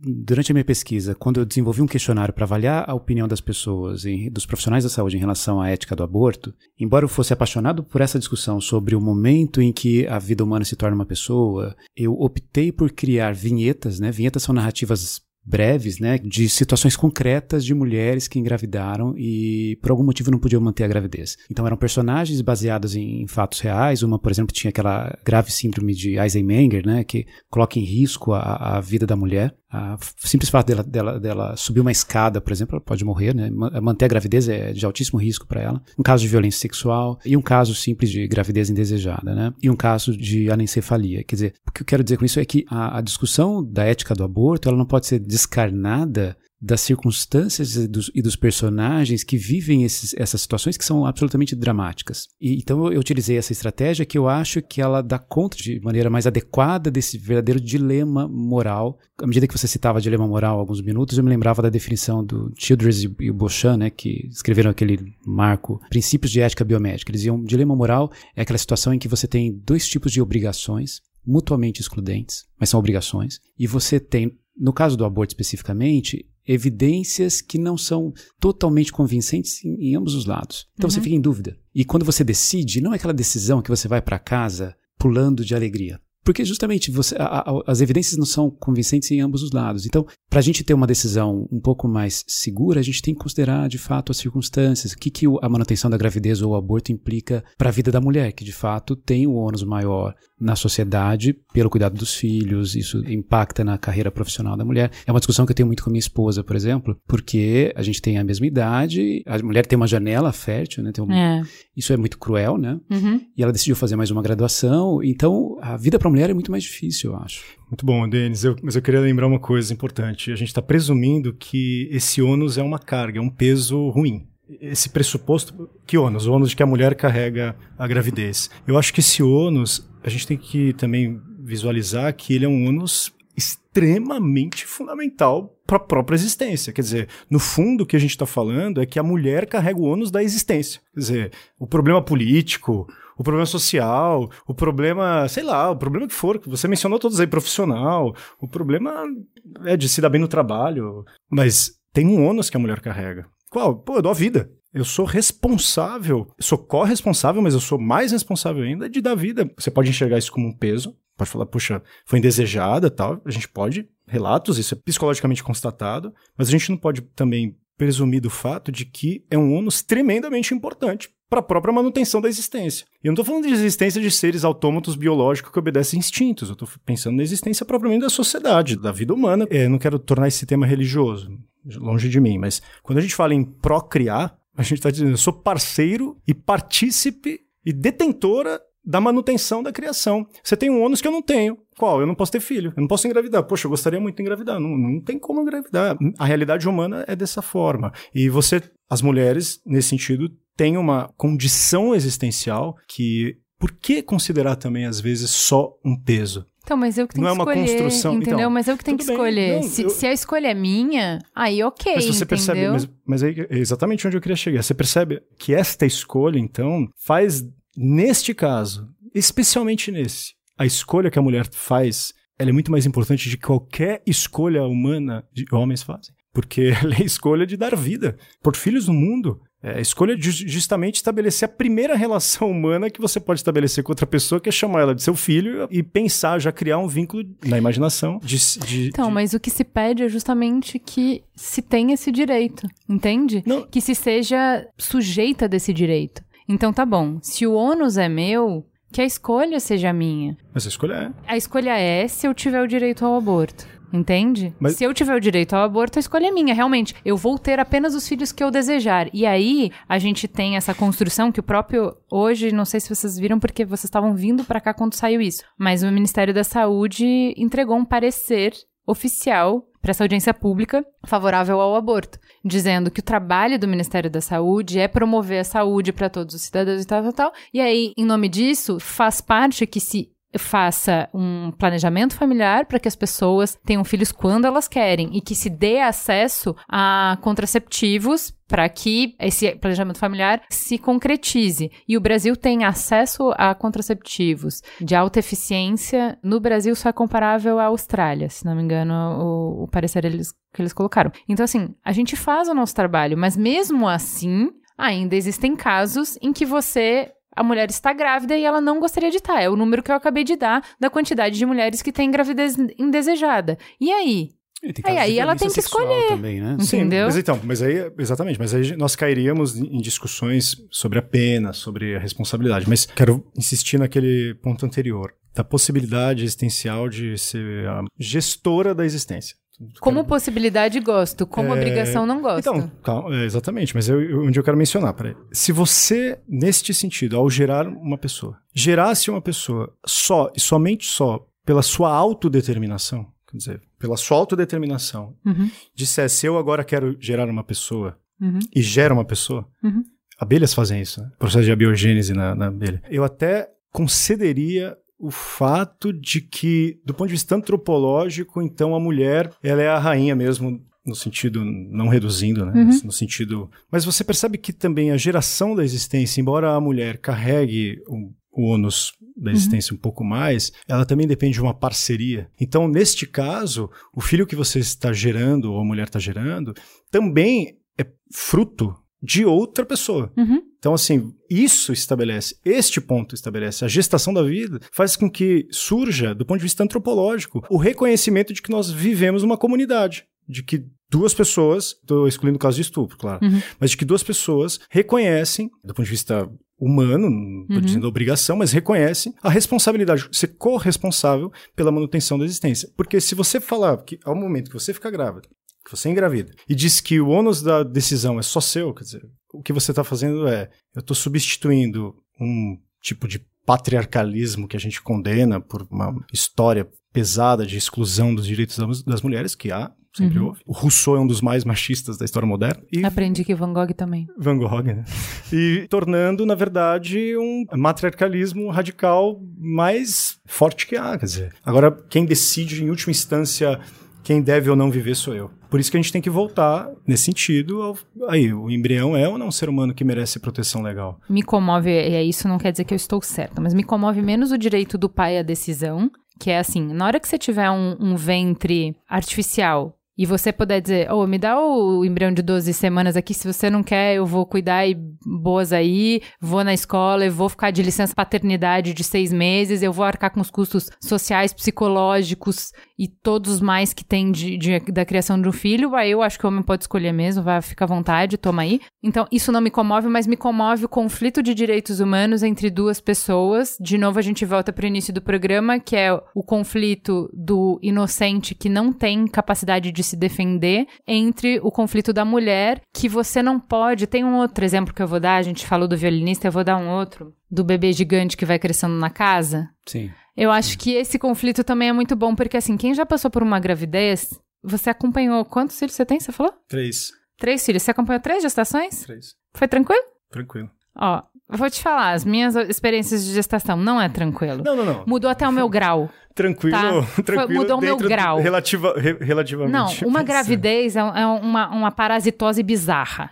Por- no sentido de, aquele ser, você não sabe o que, que é isso. Eu não sabia o que, que era isso. Assim, o mínimo do seu direito é, se você não tem direito à sua casa, muito, muito. Eu sou muito boa mãe. Saber que você não tem espaço, nem o seu corpo ele não é mais seu. Entende? Então é uma relação de simbiose, se te incomoda o parasitismo, uma relação de simbiose que, a menos que seja voluntária, é extremamente violenta. Se não é voluntária, se não é desejada, se não é amada, se você não enxerga essa situação pela lente romântica de realização pessoal, de realização enquanto ser humano, de realização enquanto história de vida e tal, é uma experiência fisicamente exaustiva, perigosa e traumática, pode ser bem traumática. É por né? isso que, para muita gente, a manutenção de uma gravidez indesejada, sobretudo se é resultado de estupro, ela é análoga à tortura. Tortura. É, então tem muita gente que afirma isso tranquilamente. A ONU afirma isso. Ah, é, pois é, eu Não, mas é sabia, uma, mas é, isso. uma, é uma tortura de dentro de você, né? Então é, é realmente assim, sério, é muito bizarro. Eu, eu a experiência da gravidez pra mim, eu tive uma gravidez sem nenhuma complicação. Uma gravidez ótima, nem enjoava, não enjoava. E essa experiência de ter outro ser crescendo no meu corpo e tal, e de, de perceber isso a partir disso, porque assim, as pessoas começam a controlar o que você come, porque nem assim, se eu, se eu me entupir agora de. Você acabou de tomar café, não faz bem café. E bazar, você tomou porque você quer, você toma o dia inteiro. Agora, se você tivesse um bebê, você tinha que se preocupar com o bem-estar dele antes do seu. Então, assim, é o supra-sumo da ocupação. É a ocupação dentro do seu corpo. Ju, mas não é só uma tortura de dentro, né? É uma tortura, tortura de fora também, na medida em que a mulher é, é- é impedida, em várias circunstâncias, de interromper aquela gravidez, caso ela queira. né? Exato. Então, por exemplo, uma gestante que foi vítima de estupro, que não procurou um, um serviço de saúde logo após a, a violência, por receio ou por motivos os mais variados, né? Então, eventualmente chega ao hospital uma adolescente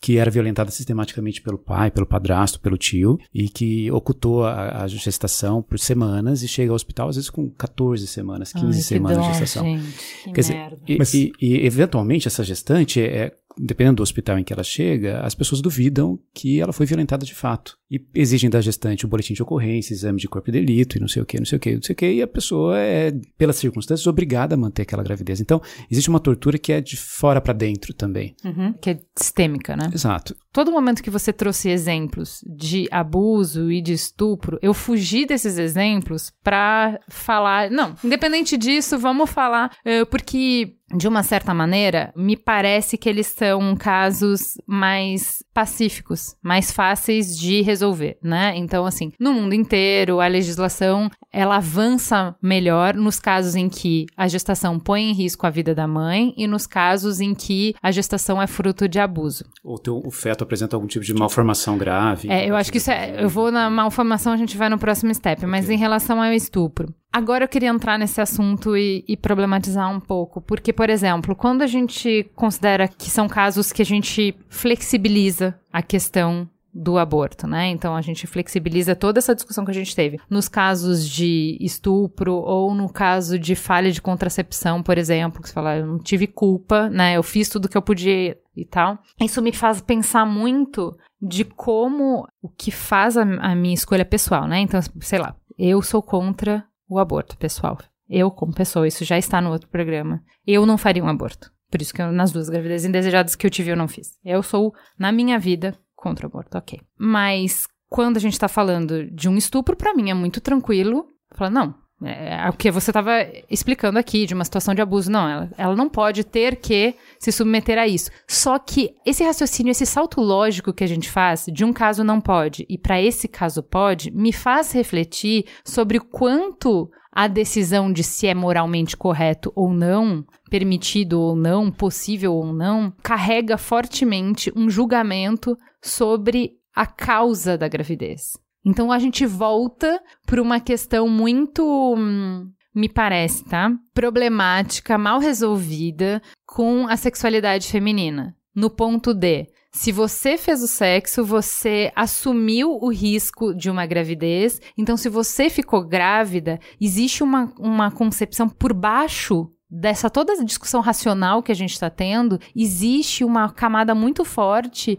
de punitivismo, de uma relação de que você tem que ser punida. Não, você vai ter esse filho. Que é o que a gente estava conversando antes de abrir o microfone, que a gente discute aborto e a gente mal arranhou começar a discutir violência obstétrica. E assim, teoricamente, se você é contra o aborto, você é super a favor da vida, a mulher tá grávida ali parindo, ela é heroína, né? E não, é tratada como na hora de fazer não tava gritando, na hora de fazer tava gostando, enfim, todos esses casos que a gente sabe que acontece de violência obstétrica. Então, é muito difícil a gente dissociar a discussão do quanto é carregado de culpa essa relação de sexo e concepção, né? Mas isso faz parte da natureza da condição humana, esse tópico. Quer dizer, a sexualidade, ela é em si um problema. Um problema, claro, a sexual- historicamente a sexualidade sempre esteve relacionada a uma série de dilemas que passam por dilemas morais, emotivos. Neste sentido, a sexualidade humana que eu quero dizer é que ela revela,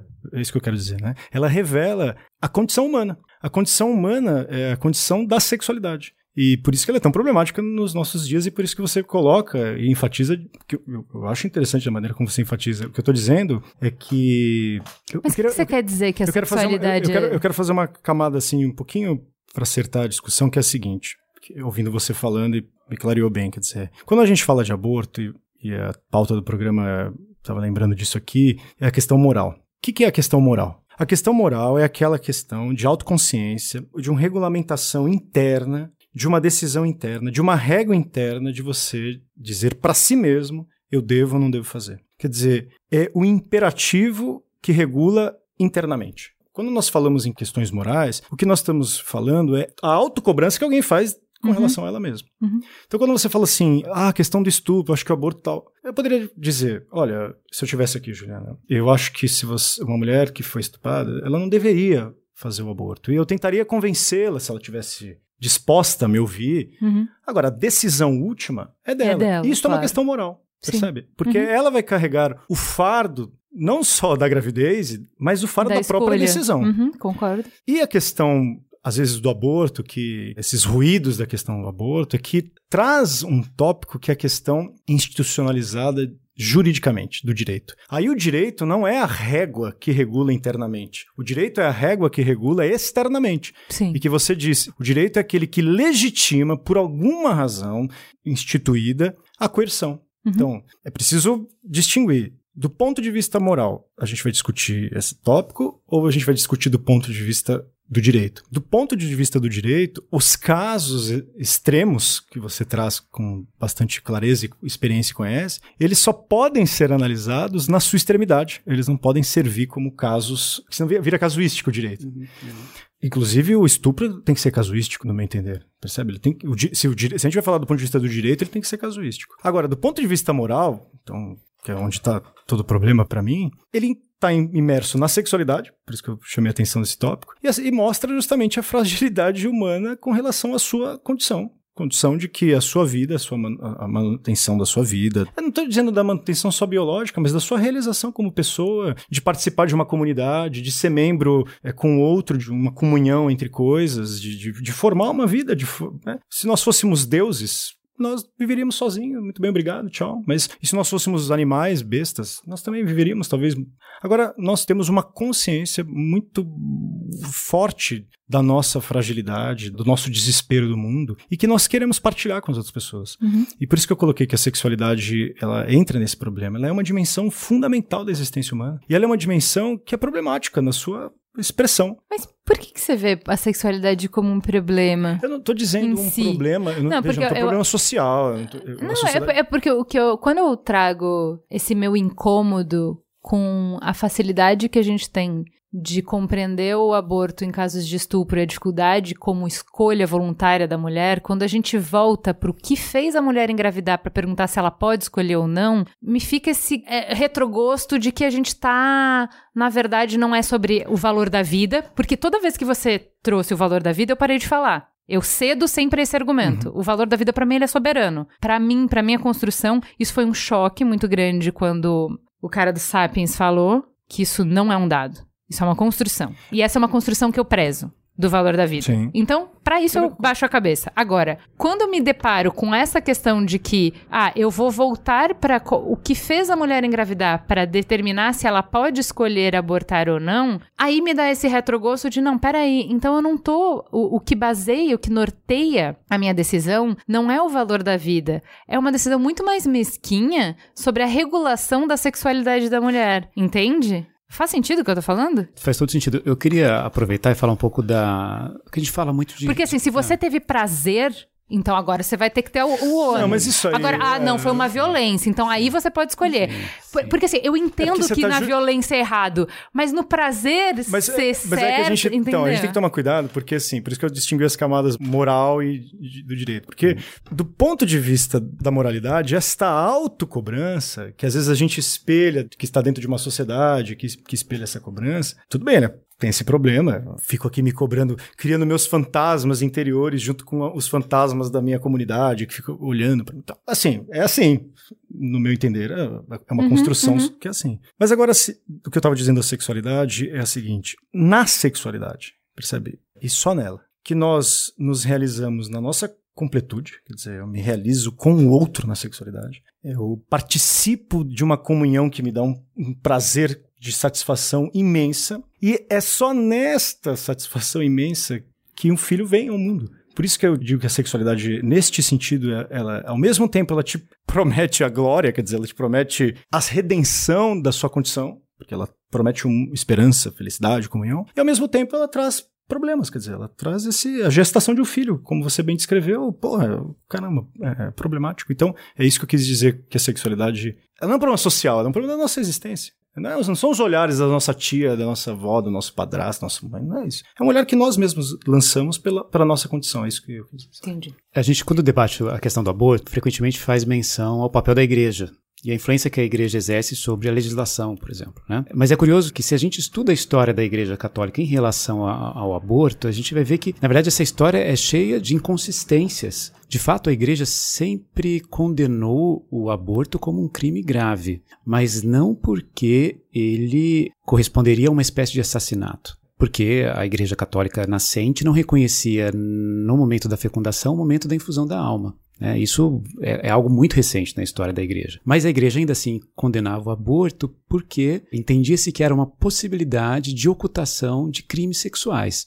Uhum. A prostituição, o adultério, exatamente. Que é um padrão de raciocínio moral em relação ao tema do aborto que apareceu justamente na minha pesquisa. Porque na minha pesquisa a gente identificou alguns Esse padrões. Esse é o argumento que, eu, assim, que mais me incomoda, o argumento da responsabilidade. E é o Se segundo... você fez, você tem que assumir. Esse argumento tipo, é o pior é, argumento para você ter um filho. O argumento do consentimento tácito. É, sim, exato. Para mim, ele é tácito. é muito fraco, esse argumento. Entre profissionais mim, da saúde... A gente tá falando sempre, sempre de juízo claro, de valor, é, né? Claro. Entre profissionais da saúde o uso desse tipo de argumento, essa maneira de pensar, é muito problemático. Porque o profissional ele da é moralista não deve, não deve julgar mim, a paciente. É. Não deve julgar a paciente. E, apesar disso, ele é o segundo padrão de raciocínio contrário ao direito ao aborto mais frequente entre os profissionais da saúde. Então, nos trechos qualitativos, uhum. tinha a menção desse tipo. Mesmo vítima de violência sexual. E na hora de fazer, foi gostoso, né? Ah, mas... Pra vítima de violência? Vítima de, perdão, estou me expressando mal. A pessoa se coloca em situação de risco. Ah, sim. É okay. vai pra balada tarde, bebeu, ah. saiu.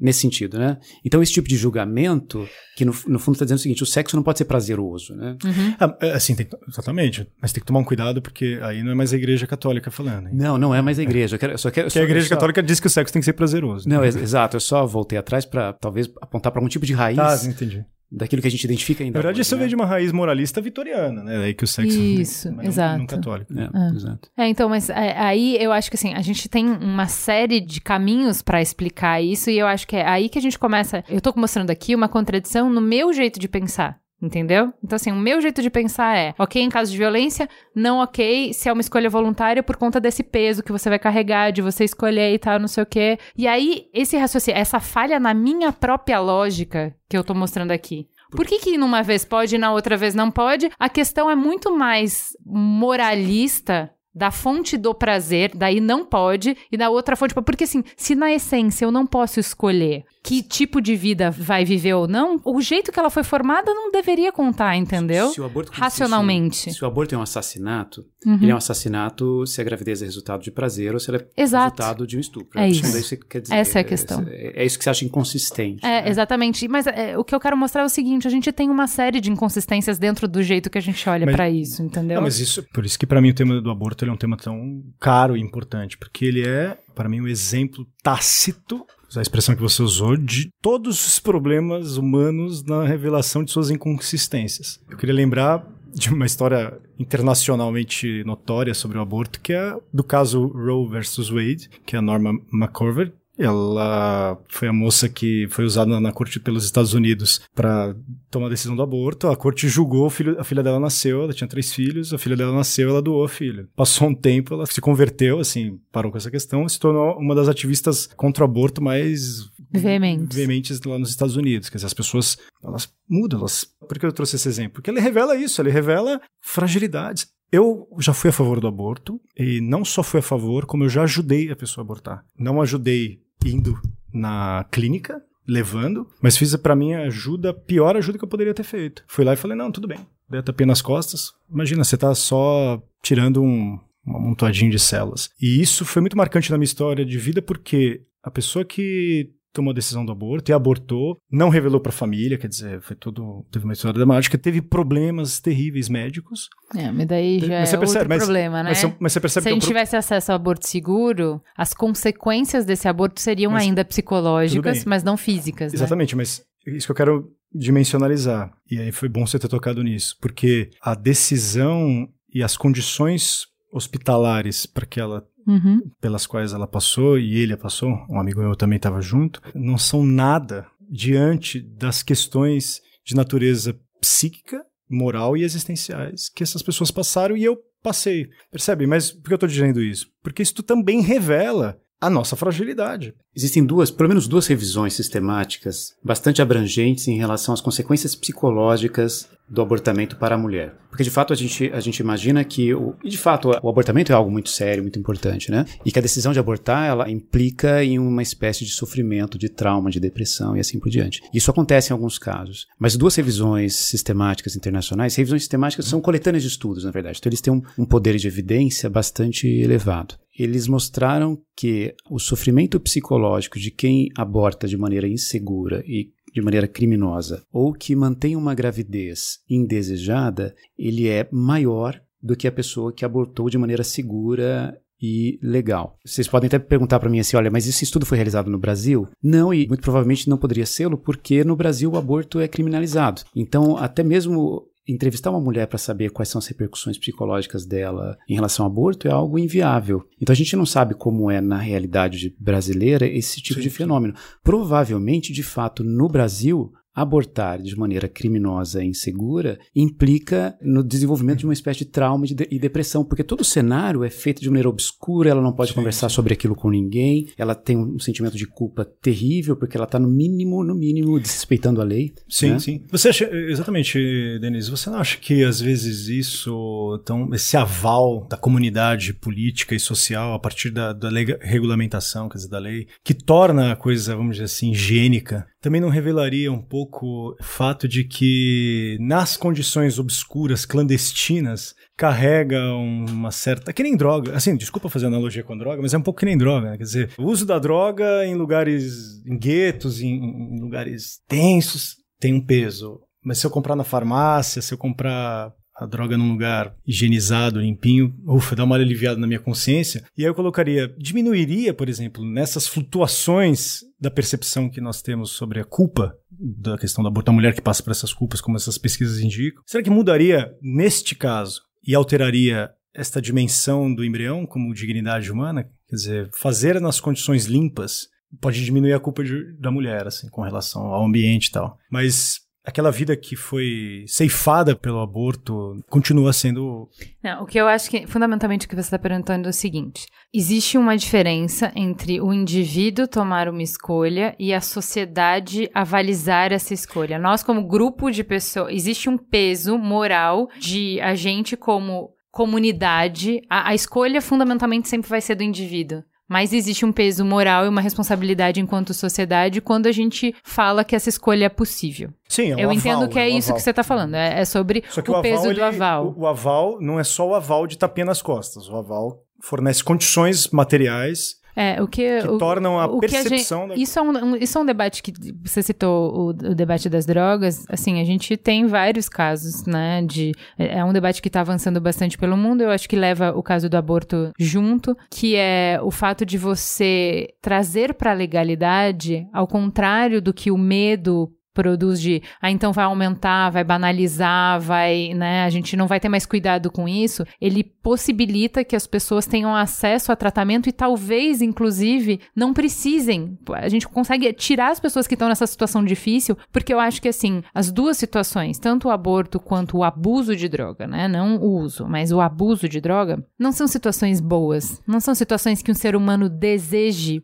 participar. Ju, mas eu acho que a questão que ele está colocando é outra. Se você me permite, Francisco, Claro. eu acho que a impressão que eu, eu fiquei é a seguinte: se o fato de o aborto ser permitido por lei, legalizado, por um lado, isso diminui o meu sentimento de culpa, por outro, ele não muda o fato. E aqui, pelo, em nome do argumento que eu estou defendendo Uhum. isso, de que o embrião ou o feto é uma pessoa e tem Sim, direito à vida. exatamente. Eu acho que é isso que você está querendo Isso, dizer. exatamente. Exatamente. E eu não sei a resposta. Não, não, não. Eu, eu- Eu não sei a resposta. Muito bom. Eu só queria desenhar de maneira que, que eu perfeito. percebi o que você está perfeito, dizendo. Perfeito. Queria voltar no ponto que a gente estava falando de hum, sofrimento humano, quando a gente fala sobre o custo psicológico de abortar. E eu- isso é um fato, né? A gente não pode minimizar. E eu acho que muitas vezes, pro bem do. para argumento avançar, quem é militante. Passa por cima disso, passa ao largo disso, né? Desconsidera isso. Eu acho que existe um, um limite, vai. Existe uma quantidade, vai, um, um- um fator que é o quanto a moral e a ética impingem esse sofrimento, ou seja, se a gente discutir e ver a questão de uma outra maneira, esse sofrimento ele não é dado, ele também é construído. Uma parte ele é construído, mas uma parte ele é inerente. Uma parte que é, como você falou, que é uma escolha que ela.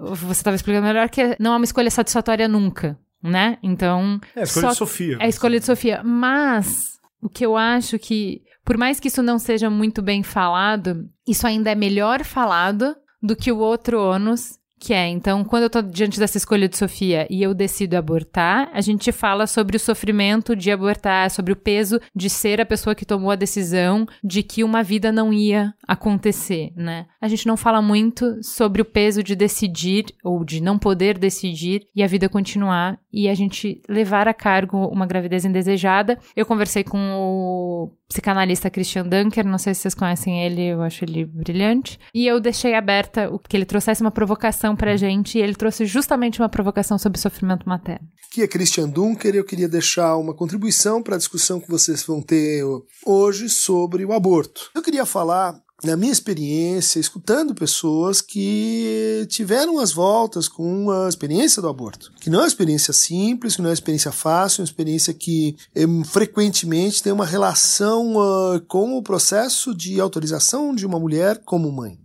Né? Então, ah, me parece um pouco assim esquecido nessa conversa que um aborto praticado por uma menina de 17, 18 anos ou por uma jovem mulher ah, num contexto de uma relação sexual fortuita é diferente de um ah, aborto praticado no contexto de uma conversa com ah, com seu parceiro, no contexto em que ele está junto, que ele decide junto, que ele acompanha os trâmites que não são legais, que são, são uma experiência de sofrimento, são uma experiência, como eu estou dizendo, que marca o processo de maternidade de toda mulher que passa por isso.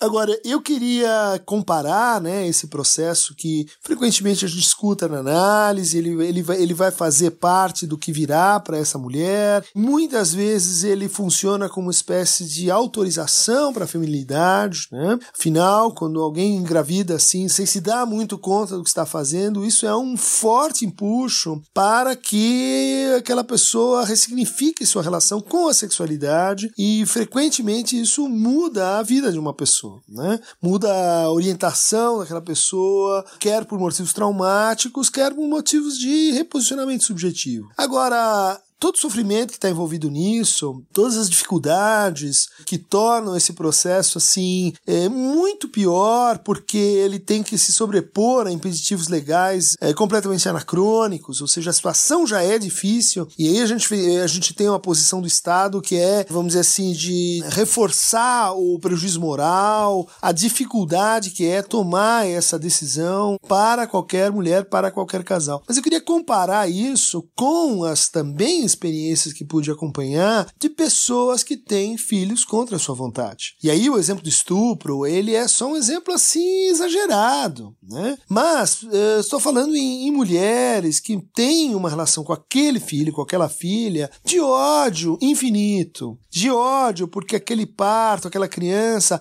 atrapalhou seus planos de educação, seus planos conjugais, seus planos profissionais, seus planos de vida, ou seja, para sempre aquela pessoa que nasce, aquela pessoinha, aquela criança, ela vai estar marcada por isso. Não tem nenhum motivo para você argumentar que, uh, bom, uh, no fundo, essa, essa criança que está sendo submetida a isso, ela merece, né? Quer dizer, ela, ela tem que viver, ela chegou ao mundo com um desejo que lhe é adverso, que vai pesar sobre a sua cabeça, que vai produzir uma relação com sua mãe, às vezes com seu pai indiretamente, que é uma relação predatória predatória, que é uma relação uh, que frequentemente evolui para o descaso, para o desamparo ou para a violência e que é completamente assim desnecessário. E quem assim argumenta em favor da vida, né, que a vida é sagrada, que o aborto não devia ser praticado, realmente não tem a experiência do que que é uma pessoa sofrendo dos dois lados, né? Quer por uma maternidade que permanece culposa e culpada para a vida inteira, quer do lado dos filhos, das crianças, dos sujeitos que têm o seu destino tragicamente marcado por uma contrariedade do desejo daquela mãe que o recebeu nessas condições. Então, argumentar em favor de que uma mãe sempre vai amar o seu filho é de uma moralidade ridícula, é de um desconhecimento do funcionamento psíquico atroz, é de uma insanidade que realmente só os mais sádicos, né? Estou falando aqui, né? Quer dizer, precisa ser muito sádico para realmente achar que, em nome da lei, alguém pode impor isso ao outro. Eu acho curioso que ele tenha é, escolhido falar sobre isso, porque ele traz para o debate uma coisa que eu tinha colocado para a gente começar debatendo, a gente acabou começando por outro ponto, que é a questão utilitarista,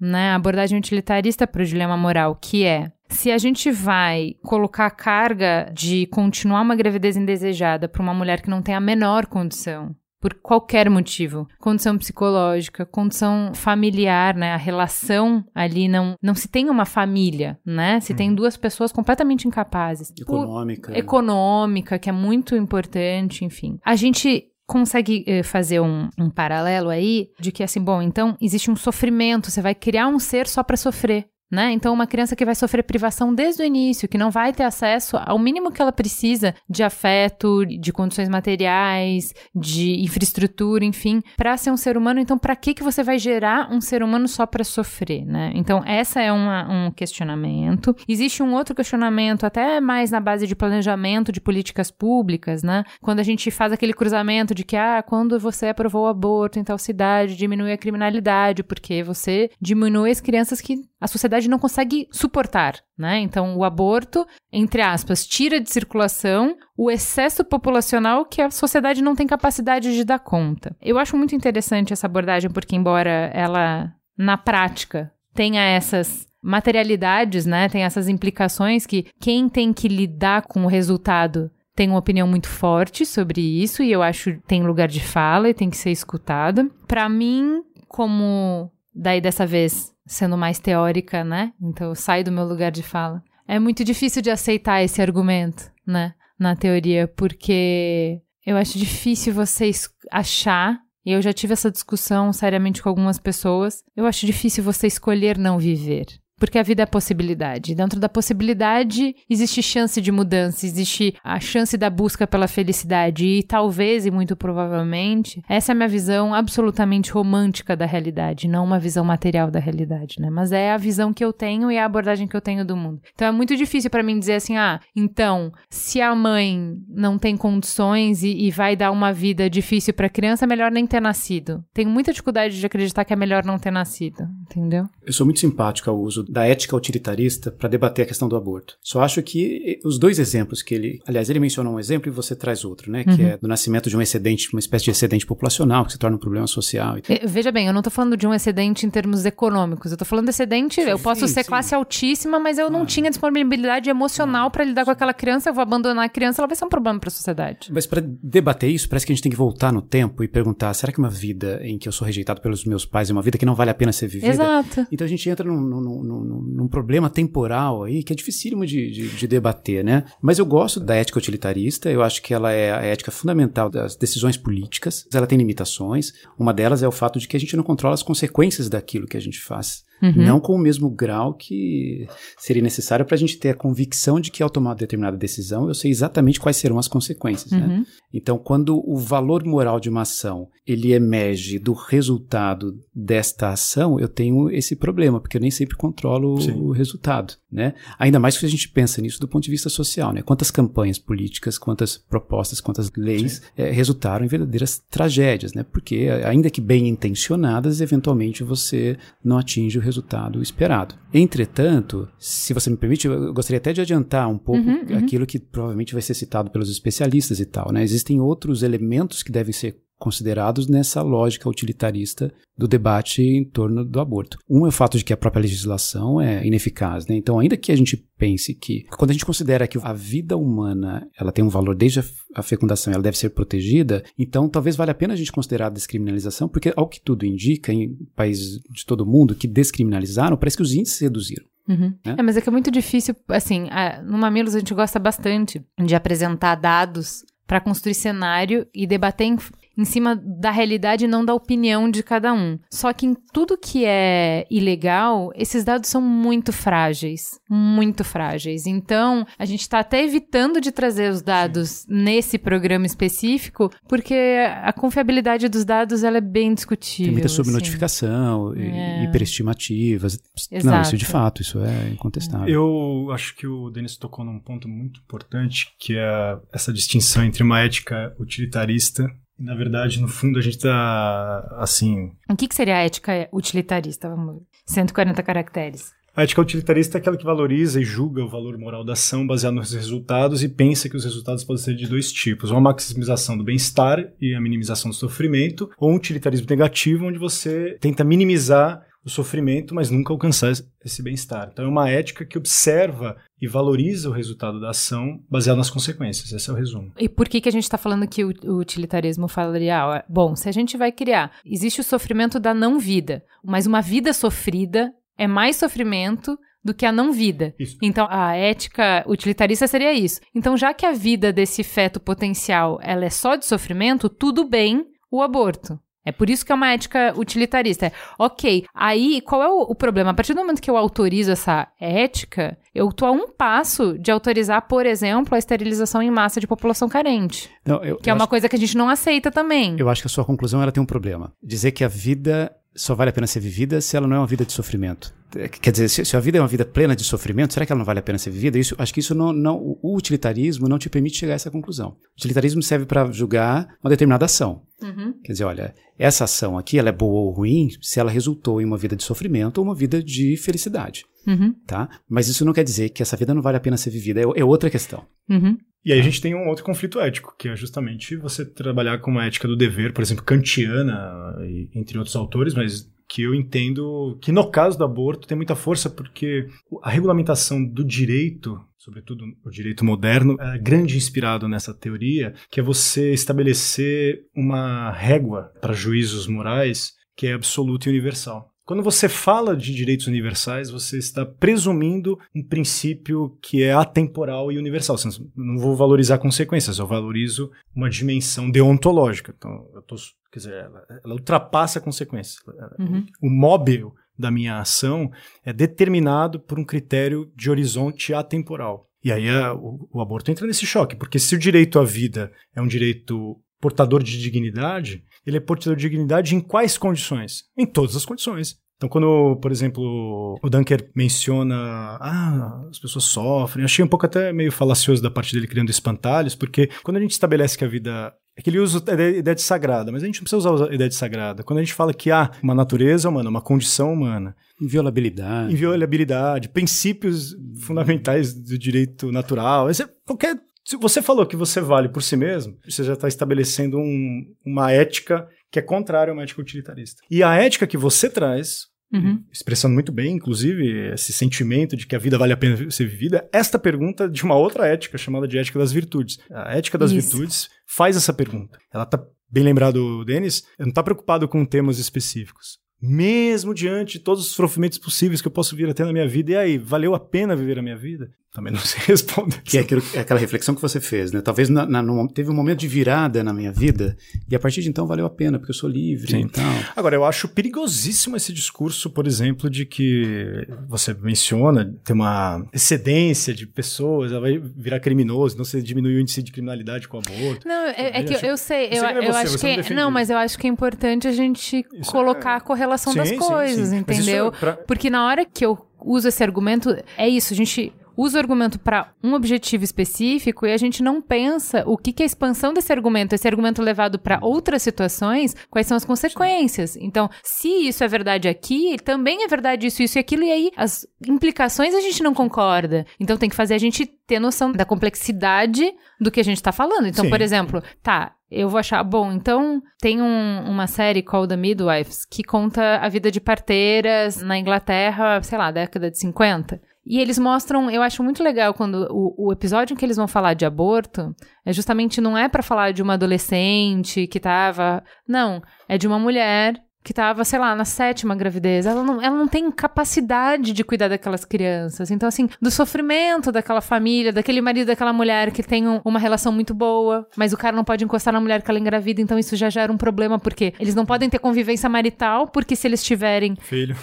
isso é uma consequência de 20 anos, pelo menos, entende? Sim, então, sim. Eles, eles conseguem mostrar o drama real e não eles eram bons pais. Não é sobre não querer ter filhos, é sobre o direito de não querer ter mais filhos. E que é muitas vezes a situação de aborto, né? E sobre como esse novo filho piora a condição dos filhos já existentes. Então, a gente, começa a teoria é uma e a prática é outra, né? Quando as nossas ideias, as nossas concepções, elas passam pela prova da vida real, as coisas ficam muito mais difíceis, né? Porque daí é isso. Ah, o direito de um ser humano, ele é absoluto? Ah, ok, o direito à vida é absoluto. Mas aí quando a gente vê assim, tá, mas se a gente realizar esse direito, a vida de todos esses aqui vai ficar muito pior. Então tem um momento em que a gente escolhe entre a vida de um e de outro, tem uma série e que a gente acha ok e que a gente consegue entender que, assim, sei lá, eu vou falar uma bobagem, mas o dilema do alpinista. Então, os dois, se os dois não conseguem, vai cortar a corda. Então, tem uma série de dilemas em que a gente entende que é polêmico, que é difícil, não, não, mas que é possível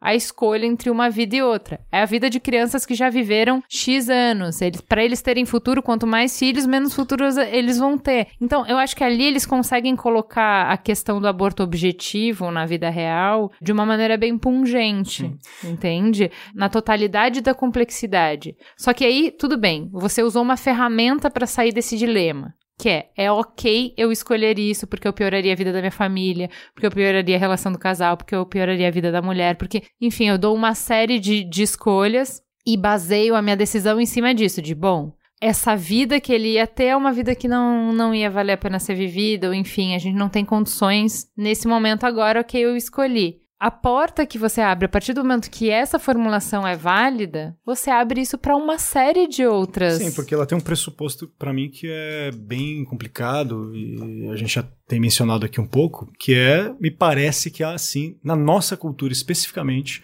uma ideia de que sofrer e carregar o fardo da vida sofrida não é digno de ser vivido se criou na modernidade, na minha opinião, isso é um dado histórico, a ideia de que nós devemos odiar a todo custo, a toda energia, gastar toda a energia possível para dizer que sofrer não deve ser merecedor da nossa dignidade. Quer dizer, essa virtude que às vezes nós poderíamos, não, nós temos que ser corajosos, enfrentar o sofrimento, estar diante ter compaixão com o fraco.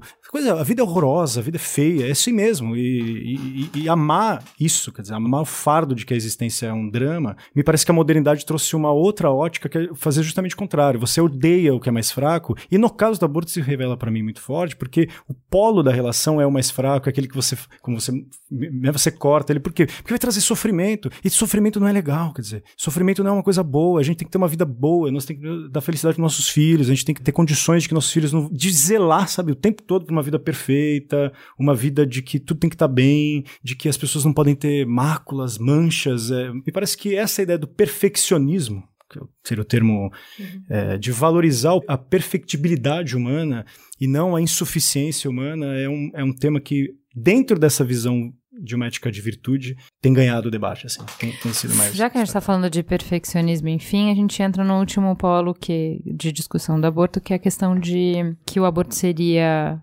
ok em casos de graves deficiências, né? Malformações. Né? Malformações, né? e a gente entrou nesse debate muito fortemente no Brasil há dois anos, em função da epidemia de Zika, né? Que nos deixou diante de muitos casos de microcefalia, que são casos dramáticos e tal. E eu acho esse debate absolutamente pungente. E eu acho que, assim, tem um livro chamado Longe da Árvore, que a gente fala muito no Mamilo sobre ele.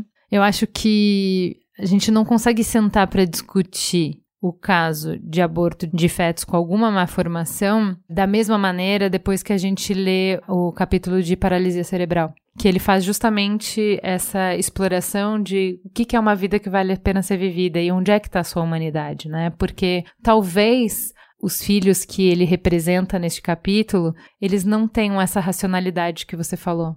Eles não tenham consciência de si. Então, talvez por uma ética kantiana, eles não tivessem, não fossem nem portadores de dignidade. O que esse pai específico fala é da capacidade da filha de experimentar o mundo, de experimentar sofrimento, de experimentar felicidade. Então ele fala assim: ah, o que, que é a minha vida? Minha vida é. Eu sei que ela fica feliz quando tem sol, então eu procuro levá-la perto da janela no dia que tem sol. Eu sei que ela gosta de azul, então a minha vida é colocar essa cor para ela. Então, como qualquer outro pai, a minha jornada é de prover mais momentos de felicidade do que momentos de infelicidade para minha filha, e isso me me dá satisfação, isso me dá felicidade. Então, dentro de uma jornada grande, de vários espectros de paternidade possível, e de uma jornada de amor e de encontro, ele mostra um valor de vida que aquele pai específico, cada um tem a sua jornada, né? que aquele pai específico encontrou naquela relação que humaniza as duas pessoas, os dois indivíduos ali. É muito difícil depois que você viu isso, você desver e desumanizar qualquer tipo de má formação depois de ler esse capítulo, entendeu? Eu acho que isso é uma jornada muito pessoal e que cada um vai ter a sua, enfim, se a gente, se eu defendi aqui tão arduamente que a gravidez é um fardo para a mulher, quanto mais, né, existe toda uma série de expectativas quanto a um filho quando você gera um filho e quando você vai ter todo esse custo biológico, econômico, social para criar, né, gerar, parir e, e criar uma criança, do que, que você espera de retorno por isso. E que é um contrato que se rompe em uma série de, né, dependendo da má formação que se tem. Mas eu acho que é impossível ter esse debate sem a gente falar do que nos faz humano, é impossível ter esse debate sem assumir que a gente fere profundamente o direito das pessoas com qualquer tipo de deficiência. E quando a gente fere os direitos dessas pessoas, a gente fere os direitos de todos nós. Eu acho impossível ter essa discussão sem se escutar um mamilo sobre acessibilidade, que a gente fala sobre capacitismo. Então, que a gente fala sobre como não são as pessoas que são entre aspas, defeituosas, mas como a deficiência está na sociedade, não nas pessoas. acho que é uma, uma discussão muito grande que não dá para abrir aqui, mas eu, eu acho importante, assim, porque quando a gente estava pesquisando sobre os dilemas morais na BBC, eles falam sobre isso porque na Inglaterra, em qualquer ponto da gravidez, por má formação, os pais podem escolher abortar. Então, isso tem uma implicação direta para as pessoas que têm essa má formação, eh, na sociedade, entende? Então, por exemplo, a gente está falando aqui que eu vou ter o direito de escolher que eu não quero ter um filho cego, por exemplo. Isso é eugenia, né? Assim, É um parece. É um aborto Sim. eugênico, sim. Né? E isso é um conflito moral grande, assim, né? Na verdade, o que eu defendo, tenho defendido como tese é justamente que o aborto pautado a partir da década de 60 no mundo, ele revela no mundo esta tentação eugênica de querer realmente um mundo em que o feio, o fraco, o defeituoso tem que ser simplesmente expurgado da sociedade de um jeito mais fácil. E o jeito mais fácil É não deixarem nascer. não, nasce- não deixar nascer. Então, aí a gente vai para uma questão de bioética que vai ser cada vez maior, que é os estudos genéticos, por exemplo, se antes a gente tinha assim, o conflito, por exemplo, ah, na China, a gente, como tem a política do filho único, a gente tinha um aborto voltado para gênero, certo? Então, é pior ter menina, então se a gravidez for de menina, eu vou abortar. E a gente teve um desequilíbrio populacional em virtude disso. Quando a gente tá falando do futuro, né, a gente tá falando de cada vez mais cresce o número de inseminação artificial, cresce o número de motivos pelos quais você pode escolher um determinado embrião a outro. E são escolhas carregadas de, preconceitos, preconceitos, eventualmente, né? Sim, essa é uma questão muito, muito complicada, né?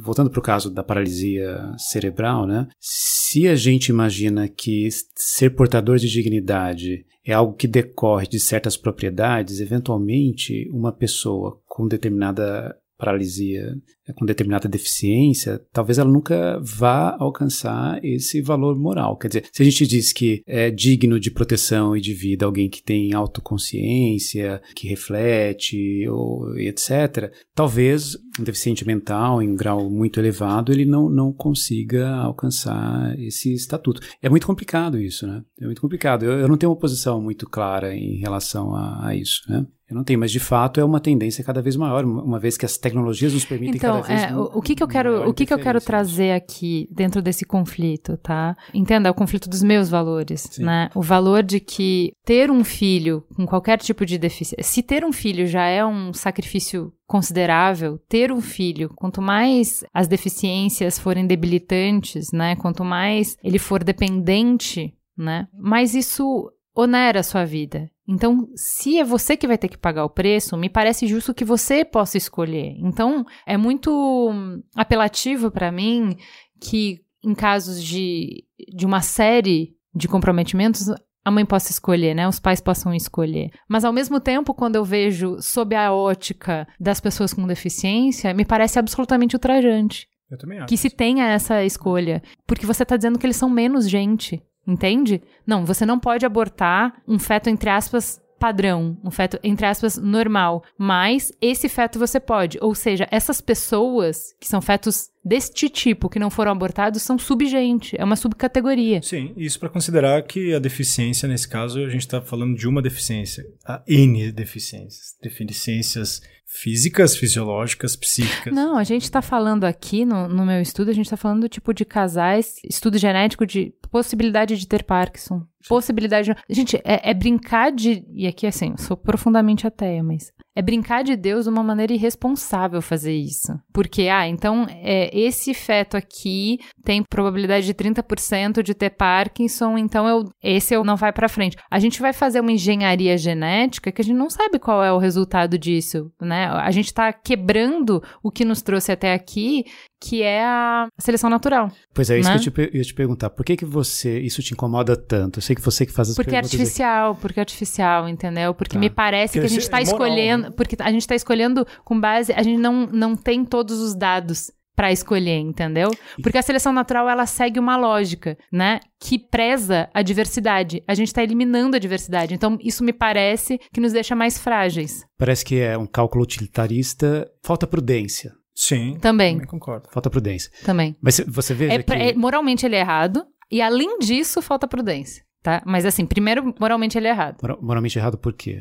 Por conta disso, você criar e cristalizar a categoria de super cidadão, de super humano tá e de sub-humano, entendeu? Sim, É. sim. Então isso pra mim é muito problemático, que é o problema que a gente já passou, assim, ah, me parece que quando a gente constrói essa grande construção de direito humano, que é uma coisa nova, uma coisa muito difícil de construir constantemente sob ataque, uh, a gente está justamente querendo construir alguma coisa que nos separa da brutalidade de classificar as pessoas Sim. entre mais humanos e menos humanos. Então, uhum. quem é da minha tribo é humano, quem não é, é são os bárbaros. Uhum. uhum. Então, Sim, é, é, é o...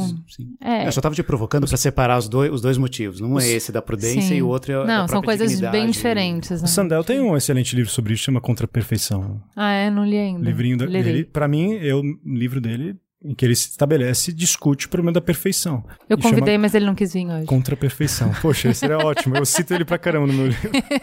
Teríamos sido preteridos. Não é? Última coisa, que eu acho que a gente tangenciou isso. Então, assim, a gente falou sobre o direito à vida, né? O direito de não ser assassinado. A gente falou sobre o conflito no direito humano entre o direito da mãe e o direito do bebê, a gente falou muito sobre isso. E tem o terceiro pilar da discussão moral do aborto, que é o direito do Estado interferir em decisões do indivíduo. E aí que eu acho que a gente entra mais no que você tentou puxar várias vezes, que é assim, tá, uma coisa é a gente tá fazendo aqui a decisão moral. Eu não tô falando da parte jurídica, eu não tô falando da parte legal, que daí é uma outra coisa. E eu acho que é uma discussão boa também, porque toda essa discussão que a gente fez até agora, ela pode e deve ser feita independente da lei. Sim, né? Claro. Independente da lei, isso é uma, é uma decisão de foro íntimo. Sim. Agora, quando você vem com um poder de polícia para garantir o direito do mais fraco, que eu não tô dizendo que Sim. não pode existir esse direito, mas a gente chega na intromissão do Estado num momento muito íntimo da vida, que essa foi a minha revolta quando a gente estava conversando, de chegar ao ponto de determinar se você vai carregar o seu filho ou não, entendeu? E eu acho que essa também é uma decisão que é um debate que ele é complexo e enunciado, né? É só esse tema já daria um bom debate, que é a natureza do Estado e, sobretudo, do Estado moderno, no meu entender, e já escrevi meu livro a imaginação totalitária sobre isso. O Estado na modernidade ele tem uma, uma natureza extremamente expansiva do que diz respeito à sua penetração de poder. Esse tipo de debate que a gente está tendo aqui sobre aborto, por exemplo, na Idade Média, que seria um tema resguardado pela, ainda que pela igreja, não passa pelo problema do Estado, percebe? Porque não se tem a ideia de Estado como a gente tem hoje. Então, só a natureza deste Estado, que é um Estado que ele não constrói muros, ele destrói muros, ele, ele é invasivo, ele é uhum. é... Tem um tentáculo que está na nossa vida, já seria por si só um problema. Agora, se o Estado tem, na modernidade, tem uma função que ele deveria resguardar, no meu entender, uma única função, é a de proteger a vida. Ele pode ter mais nada, ele tem uma função. Se ele não cumpre essa função, ele é, em sua natureza, falido. É, isso é Thomas Hobbes, né? Sim, Quer sim, dizer, a gente abre mão da nossa liberdade e, e adere a um contrato social porque espera que esse Estado, que no fundo é a união de cada um de nós, nos garanta segurança. E aí a gente volta para o problema com o qual a gente abriu o episódio de novo. Se o embrião ou se o feto é uma pessoa, se ele tem dignidade, então ele deve ser protegido pelo Estado. Uhum. Então percebe que não dá para discutir política Sim. sem discutir ao mesmo tempo ética e moral. Quer dizer, tudo isso se Perfeito. entrelaça e fica de tal modo complicado que nós precisaríamos de 45 podcasts, 45 episódios para cada, cada tratar da introdução. É. Né? Da introdução do problema, né? Então, mas aí a gente vai para materialidade da coisa, que é assim, o que, que a gente quer fazer? No final do dia, a pergunta acaba sendo o que, que a gente quer fazer com a mulher que burla a lei. Porque sabe o que, que acontece? A gente tem muitas pessoas que querem que o aborto não seja legal por conta dessa proteção desse valor. Não, eu acho que a vida tem que ser protegida e é uma criança, tá, um feto, enfim. Ok, o que, que você quer que aconteça? Você quer que essa pessoa vá presa? Porque é essa mulher do seriado que eu falei, entendeu? Uhum. Essa mulher que já tem uma vida sofrida, que já tem sete filhos. Você vai pegar essa mulher, a mãe de sete filhos, e que abortou o oitavo. Você quer prender essa mulher? Não. É porque a gente tem muita o que imagem. Você quer? O que, que você quer é. com isso? Então, o que, que eu acho? Que quando a gente está dizendo que a gente quer que continue sendo crime, a gente não quer que essa mulher seja punida né? Qual a punição que eu tenho? É cadeia? Eu não quero isso. Eu tô dizendo que o que a gente quer é que um milhão de mulheres, que é estimado pelo Ministério da Saúde, que fazem o aborto, que a gente quer é que elas fiquem culpadas por toda a vida, submissas, quebradas e devedoras Bom, da sociedade. E aí que tá o problema. É, isso não muda se o Estado tiver ou não presente. Experiência de culpa não tem nada a ver com o Estado. O que tem com a ver com o Estado é o seguinte: o Estado, se ele tem a função de proteger, ele tem a função de punir. O direito é isso. O direito é: se você ultrapassa os meus limites, não fica por isso mesmo. Uhum. A lei está dizendo: o direito precisa ser reparado de alguma forma e apenas. Existem retribuições de direito. O que se pode discutir nesta questão do aborto sobre a presença, então, do Estado no, no, problema do aborto é, bom, mulheres não precisam ser presas, até porque o problema prisional é outra coisa, quer dizer, mas você tem ah, pessoas que mataram as outras, cumprem uma pena de seis anos. Então, assim, não precisa falar em pena percebe? Mas, no meu entender, para marcar bem a minha posição sobre esse tipo de Poderia ser uma pena alternativa, é isso que você quer dizer? Não, é que a gente pensa a ideia de, de quem pratica um, um ato pesado como esse. Ilícito, né? Porque ilícito, a gente imagina que imediatamente que a pessoa tem que ser presa. Uhum. Ah, cadeia. Não precisa, quer dizer. Não... Agora, o que eu acho que o Estado não pode fazer aí se pode discutir aí se aborto é legal, não é legal, não sei o que. que eu acho que o Estado não pode fazer, assim como ele não pode interferir na vida então, das pessoas, ele também não pode dizer, bom, um dono tapinha nas tuas costas, vou dizer que isso é legal, percebe? Então, se o Estado tem que se retirar dessa discussão, ele tem que se retirar mesmo e a gente tem que pensar se, peraí, o Estado vai dizer então que é legal, vai dar um tapinha nas costas, tudo bem, vai lá e faz. Então, assim, se o Estado vai sair, ele tem que sair mesmo. Percebe? Então, isso quer dizer que a gente. A descriminalização do aborto não implica em criar na rede única de saúde uma estrutura para atender as mulheres. Tipo, aborto não vai ser um direito.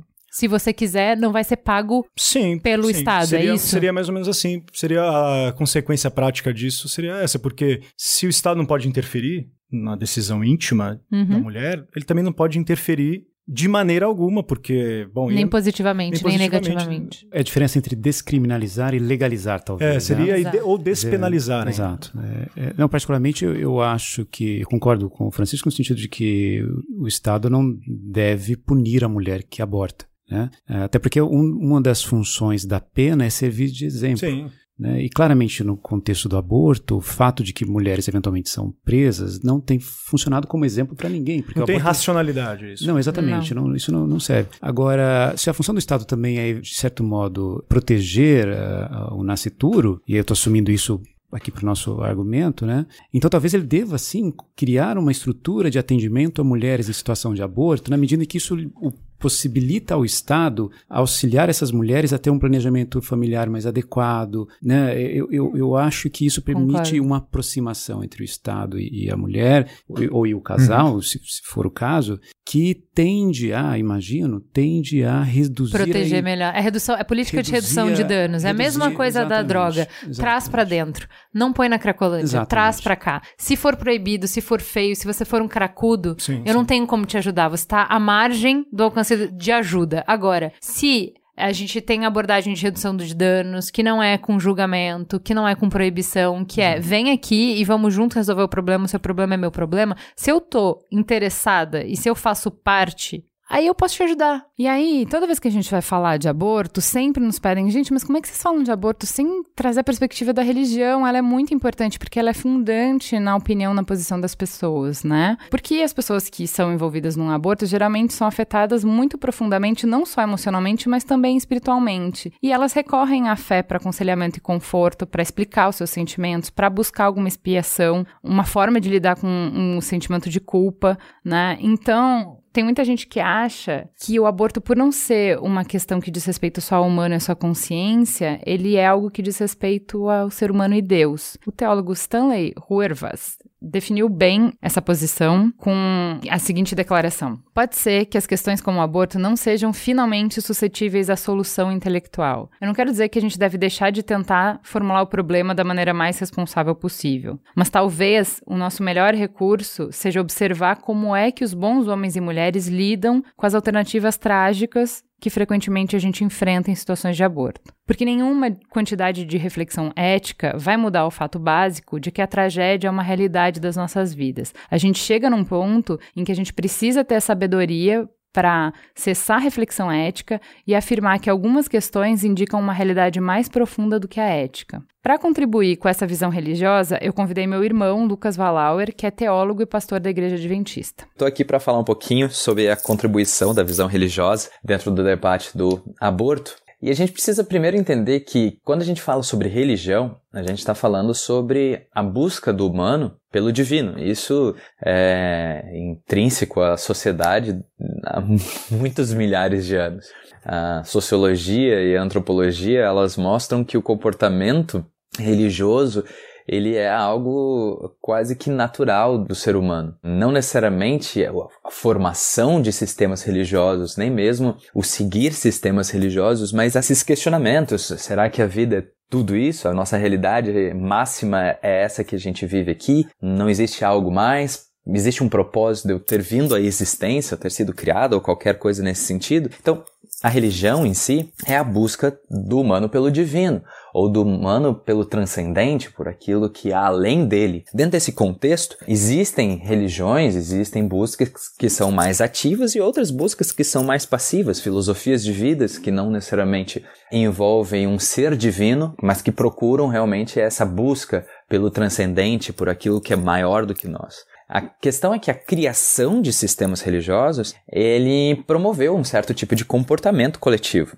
E o que, que influencia esse comportamento coletivo são as culturas, são as histórias, são o cotidiano, os costumes, e elas vão moldando a forma como cada uma dessas nações, cada uma dessas religiões, cada uma dessas regiões e culturas, elas percebem o mundo.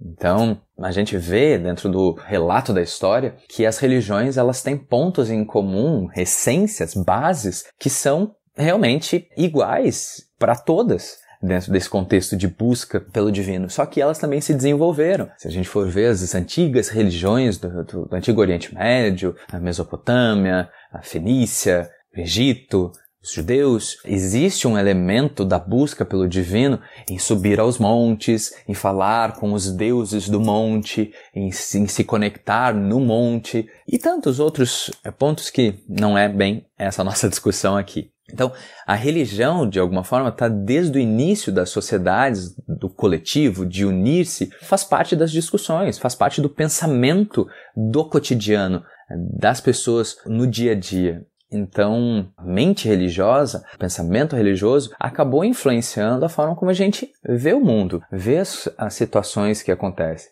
Alguns podem concluir, até mesmo eu entendo que por conta dos dois últimos mil anos de história, alguns contextos da religião não foram nem um pouco saudáveis, podem concluir que a religião não trouxe nada de bom para o mundo, ou não trouxe nenhum desenvolvimento real para a nossa sociedade. Mas se a gente for parar para pensar, desde o Código de Hammurabi, o pensamento clássico grego, o desenvolvimento de democracia, do que é democracia, constituições, nações, eles foram moldados e existe uma influência muito grande do pensamento religioso. E, mais uma vez eu repito, o pensamento religioso tem a ver com a busca do humano pelo divino, pelo transcendente. Então, sim, existe muita influência religiosa naquilo que a gente pensa sobre o que é ético, o que é moral, o que é certo, o que é bom, o que é errado. Quando a gente fala sobre o aborto, e as grandes discussões dentro dessa perspectiva ética e filosófica estão no que é a vida, o que é a morte, quando começa a vida, o que é um ser, quando que um ser passa a existência, todas elas estão, mesmo que você retire os religiosos, mesmo que você tire proposições espirituais, vamos falar de uma forma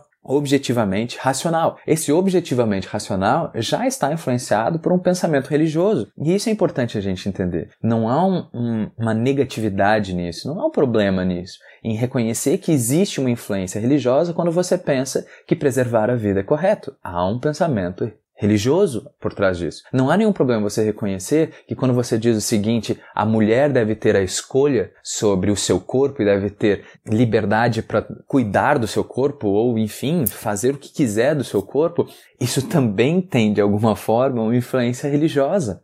Não é religiosa no sentido judaico-cristão, ou mesmo islâmico, ou nenhuma religião em si específica, mas um pensamento da busca do humano pelo divino. Por que, que a escolha é tão importante dentro desse contexto? Por que, que você tem que ter a liberdade de escolher? Porque é um direito básico de você ser, de você se desenvolver como indivíduo, para conhecer a ti mesmo, para conhecer quem você é. E na busca de conhecer quem você é, talvez você é, busque realmente o transcendente, aquilo que você quer ser além de você. Enfim, Independente, eu sei que existem muitas pessoas que não aceitam, não, que não, não creem em nenhum tipo de divindade, e, e isso é lógico, ainda assim o coletivo, a grande parte da maioria da sociedade, e que é aquilo que influencia o nosso cotidiano, ainda tem esse pensamento religioso, essa preocupação de pensar nos seus atos como consequências eternas ou como consequências transcendentes. Então, a filosofia,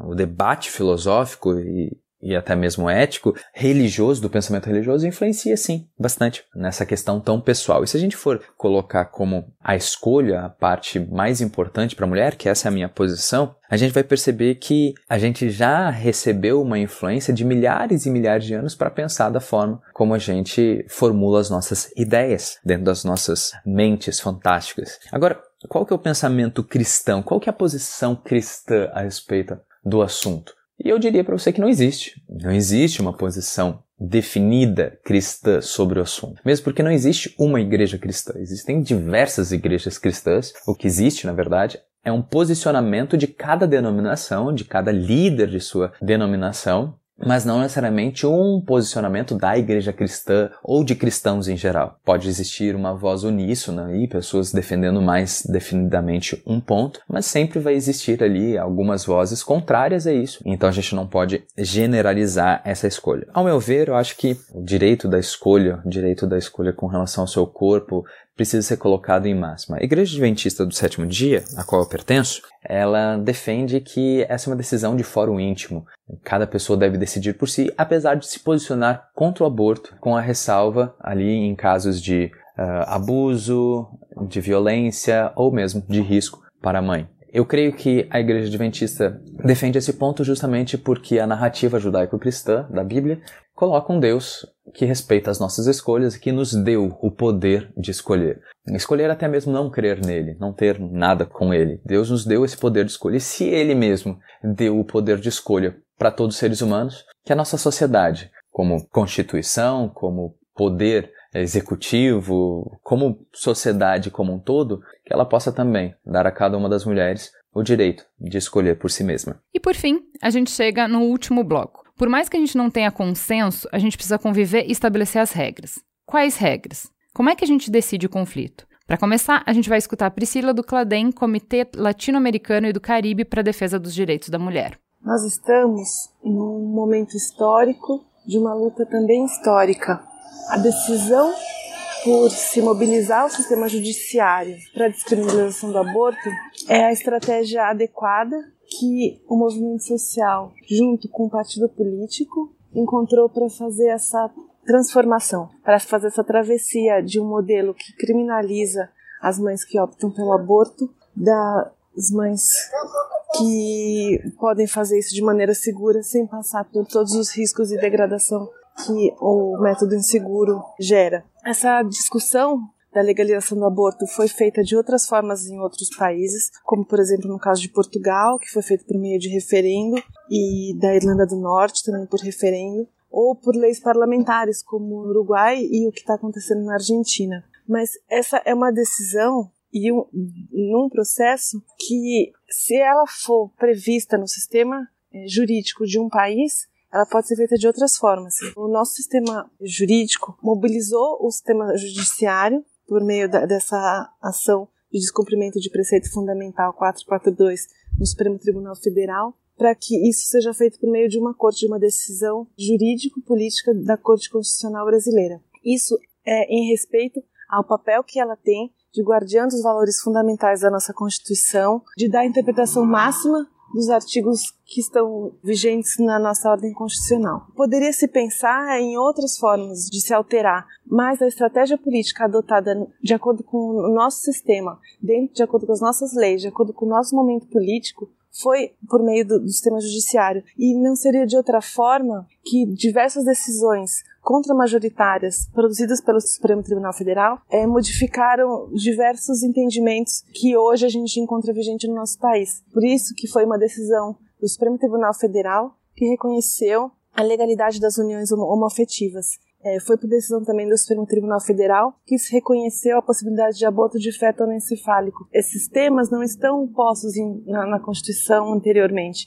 mas decorreram de uma interpretação que o tribunal fez dos direitos e dos valores vigentes e da cosmovisão de mundo que vigora na nossa sociedade. Um crime previsto numa lei de 1940, ele deve ser revisitado pela corte para saber se hoje em dia tem sentido a proteção de um valor que não mais dialoga com os valores que a gente está vivendo e sobretudo diante de uma realidade que é muito longe da idealizada pelas pessoas que são contra a descriminalização do aborto. A maternidade não deve ser idealizada, assim como a gravidez não deve ser uma obrigação da mulher levar ao fim. E por fim, eu pedi para um amigo fechar o programa com uma provocação que ele fez enquanto a gente conversava sobre esse assunto, sobre por que, que a gente parece que está sempre num dia da marmota na discussão sobre aborto no Brasil, com avanços seguidos de retrocessos. Olá, aqui é o Jorge, do antigo podcast 20 Centavos. Eu estava conversando com a minha amiga Juliana sobre o assunto do podcast Mamilos dessa semana, sobre o aborto. Lá pelas tantas, eu falei: Bom, eu acho que a democracia não é o que vai resolver essa questão. Eu acho que a gente não vai conseguir usar essa ferramenta chamada democracia para pacificar essa questão na nossa sociedade. E ela ficou curiosa por que, que eu achava isso, que parece uma coisa tão absurda. Afinal, a democracia é a ferramenta que a gente tem para resolver divergências. E de fato, em princípio, é isso que a gente entende por democracia. Só que democracia não é isso. Democracia, na verdade, é só uma maneira de a gente fazer com que a maioria imponha sua vontade sobre a minoria. Isso funciona quando a gente está discutindo algum assunto menor quando a gente está discutindo se a cor do viaduto é vermelha ou é azul, se a gente está discutindo até mesmo se o imposto deve ser 20% ou 25%. Mas isso começa a não funcionar quando a gente toca em questões que são muito pessoais, que são de direitos humanos até para a gente. Se estiver sendo discutida uma lei que, num estilo admirável mundo novo, obrigue as crianças a partir de sete anos de idade ou de qualquer outra idade a irem para uma espécie de colégio interno estatal. Olha, eu e muita gente que eu conheço vai brigar até a morte para que isso não aconteça com seus filhos, mesmo que seja uma maioria completa do outro lado e você seja o último meio por cento, a última pessoa. Vou lutar, porque eu não reconheço ao coletivo o direito de escolher esse tipo de coisa para mim. O aborto, como ele envolve de um lado o direito da mulher sobre o seu corpo e do outro o direito à vida do feto, se você acha que a vida do feto é igual à vida humana porque seus valores lhe dizem isso, tá? E aí não quem sou eu para julgar os seus valores, eu não tenho a menor condição. Uma lei que permite o aborto é uma lei que permite o assassinato de crianças. Não tem nada mais vulnerável do que um bebê. E se um bebê é uma vida humana, se um feto é uma vida humana é igual a um bebê, então pronto, você tem uma lei que permite o assassinato de crianças. Acho que muita gente que, que defende o direito ao aborto né, jamais defenderia o direito ao assassinato de crianças. Eu, inclusive, estou nesse grupo. Por outro lado, quem acha que o, o direito de não ter que carregar um corpo dentro do seu é absoluto e é muito superior ao direito da vida de, de um feto que nenhum humano é, acha uma violência total e completa obrigar uma mulher a carregar uma criança. E essas duas posições, elas são irreconciliáveis, que eu não vou aceitar que alguém obrigue eu carregar um corpo estranho no meu só porque uma maioria decidiu que isso tem que ser assim. Eu não vou aceitar que alguém permita que matem bebês só porque uma maioria decidiu que é assim. A democracia não presta para resolver essas coisas. E aí a gente chega num paradoxo, porque uma, uma sociedade que tem diversidade de valores é uma sociedade que vai estar sempre em conflito, porque esse tipo de coisa, como o aborto, não dá para decidir naquilo que a gente tem de tecnologia social para resolver conflito, que é o mercado. Né? Se eu sou vegano e outra pessoa uh, gosta de comer carne, eu não como carne, outra pessoa come carne e cada um de nós está feliz. Se a gente tivesse que votar para decidir se o veganismo ia ser obrigatório ou se comer carne ia ser obrigatório, daria em guerra civil. Né? Ninguém ia aceitar uma coisa dessas. Só que com aborto não dá para cada um levar do seu. Né? Porque, da mesma forma que não dá para ter, cada um tem uma lei que define homicídio diferente de uma pessoa para outra. Isso é uma questão de interesse coletivo, definitivamente. E aí temos um paradoxo, porque uma sociedade onde tem mais diversidade de valores acaba sendo uma sociedade em maior conflito. Né? Como é que se resolve isso? Bom, os, os, lugares que onde se resolve melhor são os lugares onde você permite que os grupos tenham maior autonomia. Né? Então, tu vê países que têm menos esse tipo de conflito, são países como a Suíça, que tem uma, uma estrutura federativa mais rígida, no sentido de dar maior independência para as federações, né? no sentido de permitir que as pessoas, então, que têm os seus próprios valores, se agrupem de uma maneira ou de outra e possam viver de acordo com seus valores. E aí voltamos ao paradoxo, porque esses grupos são grupos com pouca diversidade. E eu me incluo entre as pessoas que acham que a diversidade é boa, que a diversidade enriquece, que a diversidade de ideias é uma coisa que, enfim, faz com que a gente aprenda com pessoas que têm ideias diferentes da nossa. E bom, como todo bom paradoxo, eu não tenho resposta para isso. Eu não sei como resolver numa sociedade diversa como é o Brasil a questão do aborto. E acho que a democracia não presta, não serve e vai levar a um eterno conflito. Em países que estão discutindo isso há muito mais tempo, como os Estados Unidos, é um assunto que de maioria para lá, maioria para cá se revisita, que toda eleição é assunto e não acaba. A primeira decisão de, sobre o aborto da Suprema Corte Americana tem dezenas e dezenas de anos e agora está se falando porque a corte talvez se torne mais conservativa que talvez vai reverter. E eu não duvido que venha reverter ou que fique bem mais complicado, porque é uma situação que você tem perdedores e vencedores e você nunca vai ter a pacificação, porque vai aos valores e valor das pessoas não é alguma coisa que se convence né? a não ser que você se veja como um missionário religioso, que é alguém que tenta né, incutir seus valores nos outros, né? De via de regra, os valores são coisas que não, não é tipo argumento lógico, fatos, não são essas coisas que a gente costuma usar no debate normal. Farol aceso. Posso fazer duas indicações? Pode. Primeiro é um livro. Ana Arendt é... A Banalidade do Mal. Banalidade do Mal. Hum. Eichmann em Jerusalém. Eu estou terminando de ler agora. Livro fantástico, é acessível, tá? Não é um livro assim, inacessível, é um livro acessível.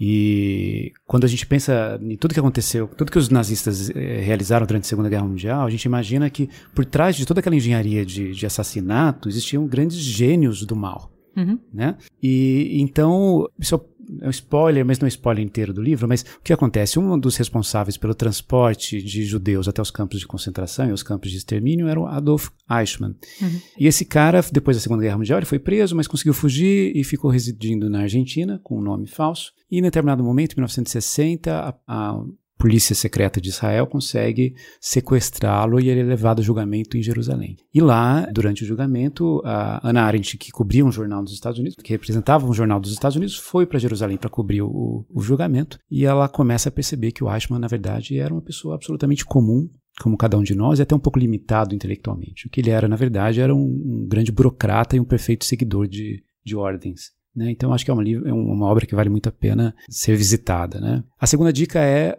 assistam um filme ou uma série do lado da pessoa que você ama. Eu faço isso com a Suelen e é delicioso.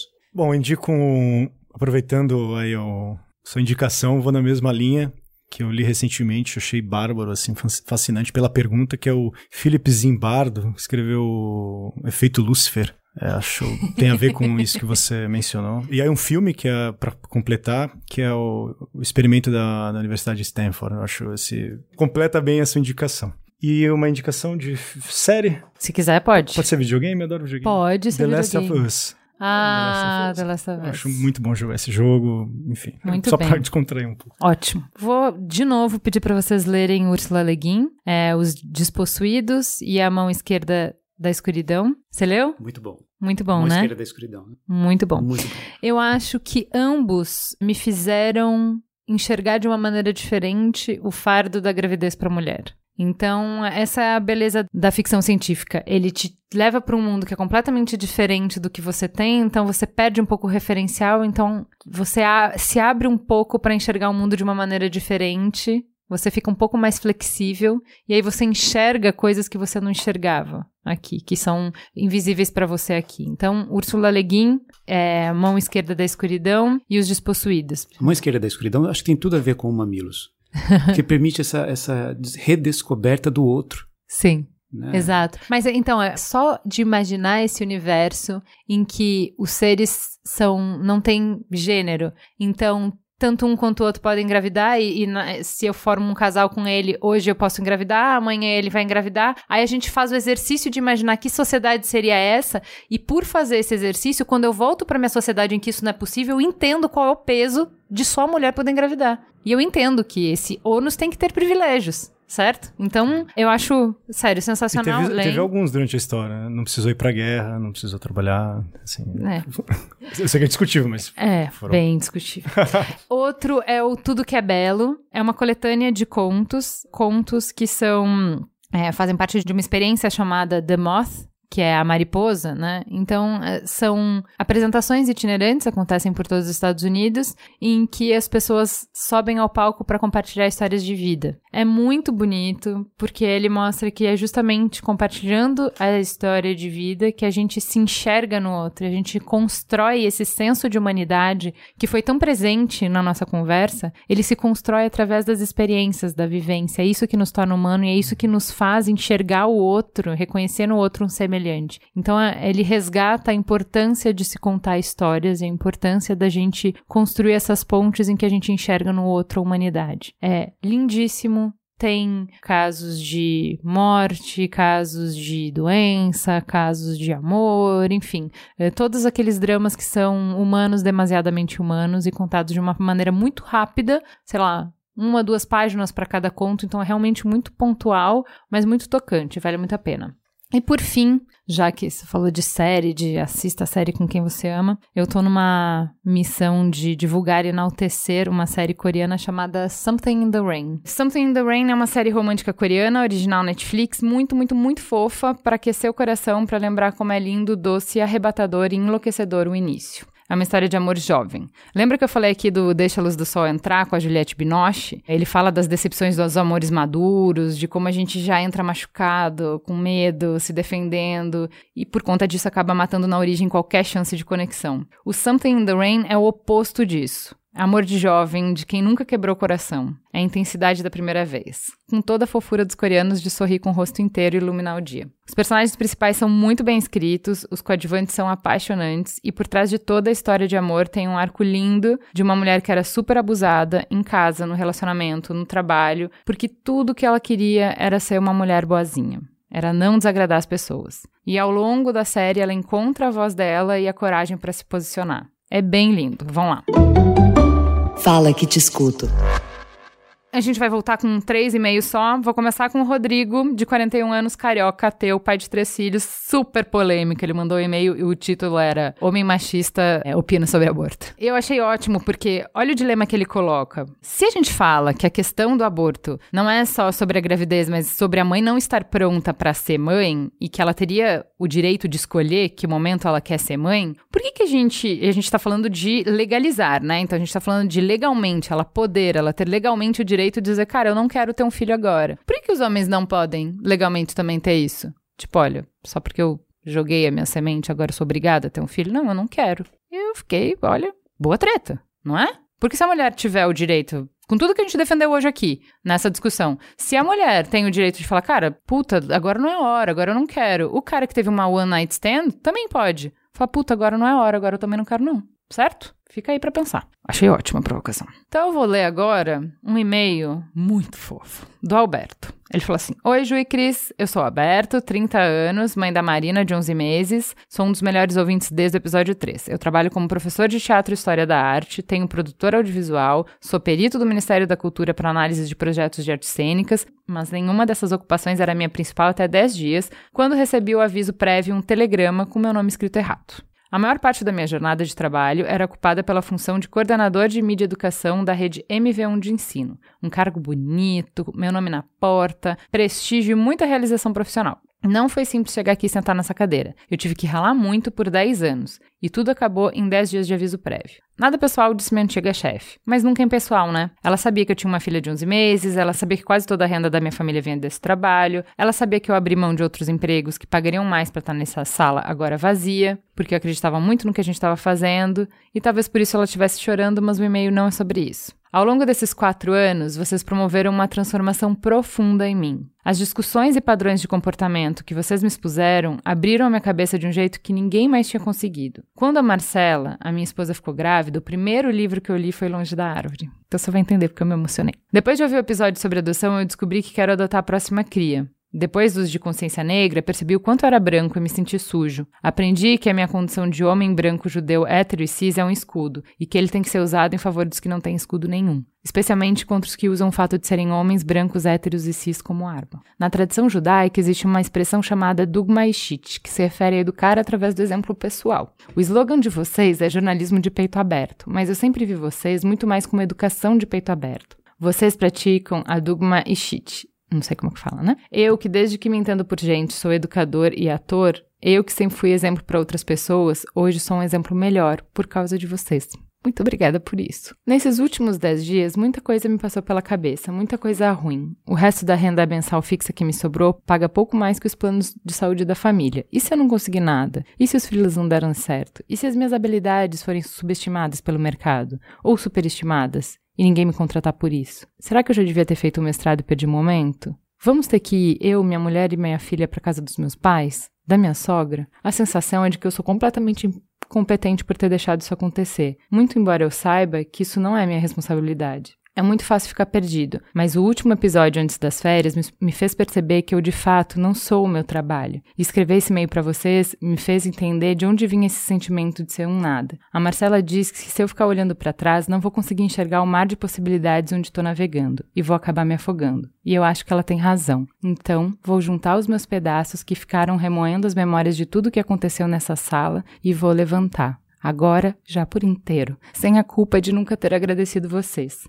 Não sei o que vou encontrar lá fora, mas sei que vou construir pontes. Obrigado pelo exemplo.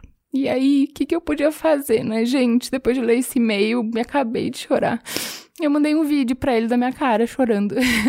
Porra, Alberto, como é que você faz isso com a gente? E agora eu tô aqui no ar fazendo isso pra vocês, porque eu acho que se eu chorei, né, por que vocês não poderiam chorar? Então é isso, gente. Muito obrigada pela história linda que a gente constrói juntos, pelo caminho que a gente trilha juntos. Eu e a Cris, a gente não cansa de falar, a gente responde vários e-mails com isso, que a gente tem muito orgulho do conteúdo que a gente põe na rua, a gente acha esse trabalho foda, mas muito, muito mais impressionante do que isso é o que vocês fazem a partir do trabalho da gente. Vocês nos convidarem para entrar na vida de vocês, vocês abrirem a porta do coração e da mente pra gente e usarem isso para se transformarem em transformação transformarem o mundo à volta. Muito obrigada por isso. É isso, gente. Temos um programa. Bem-vindos de volta à nova temporada do Mamilos.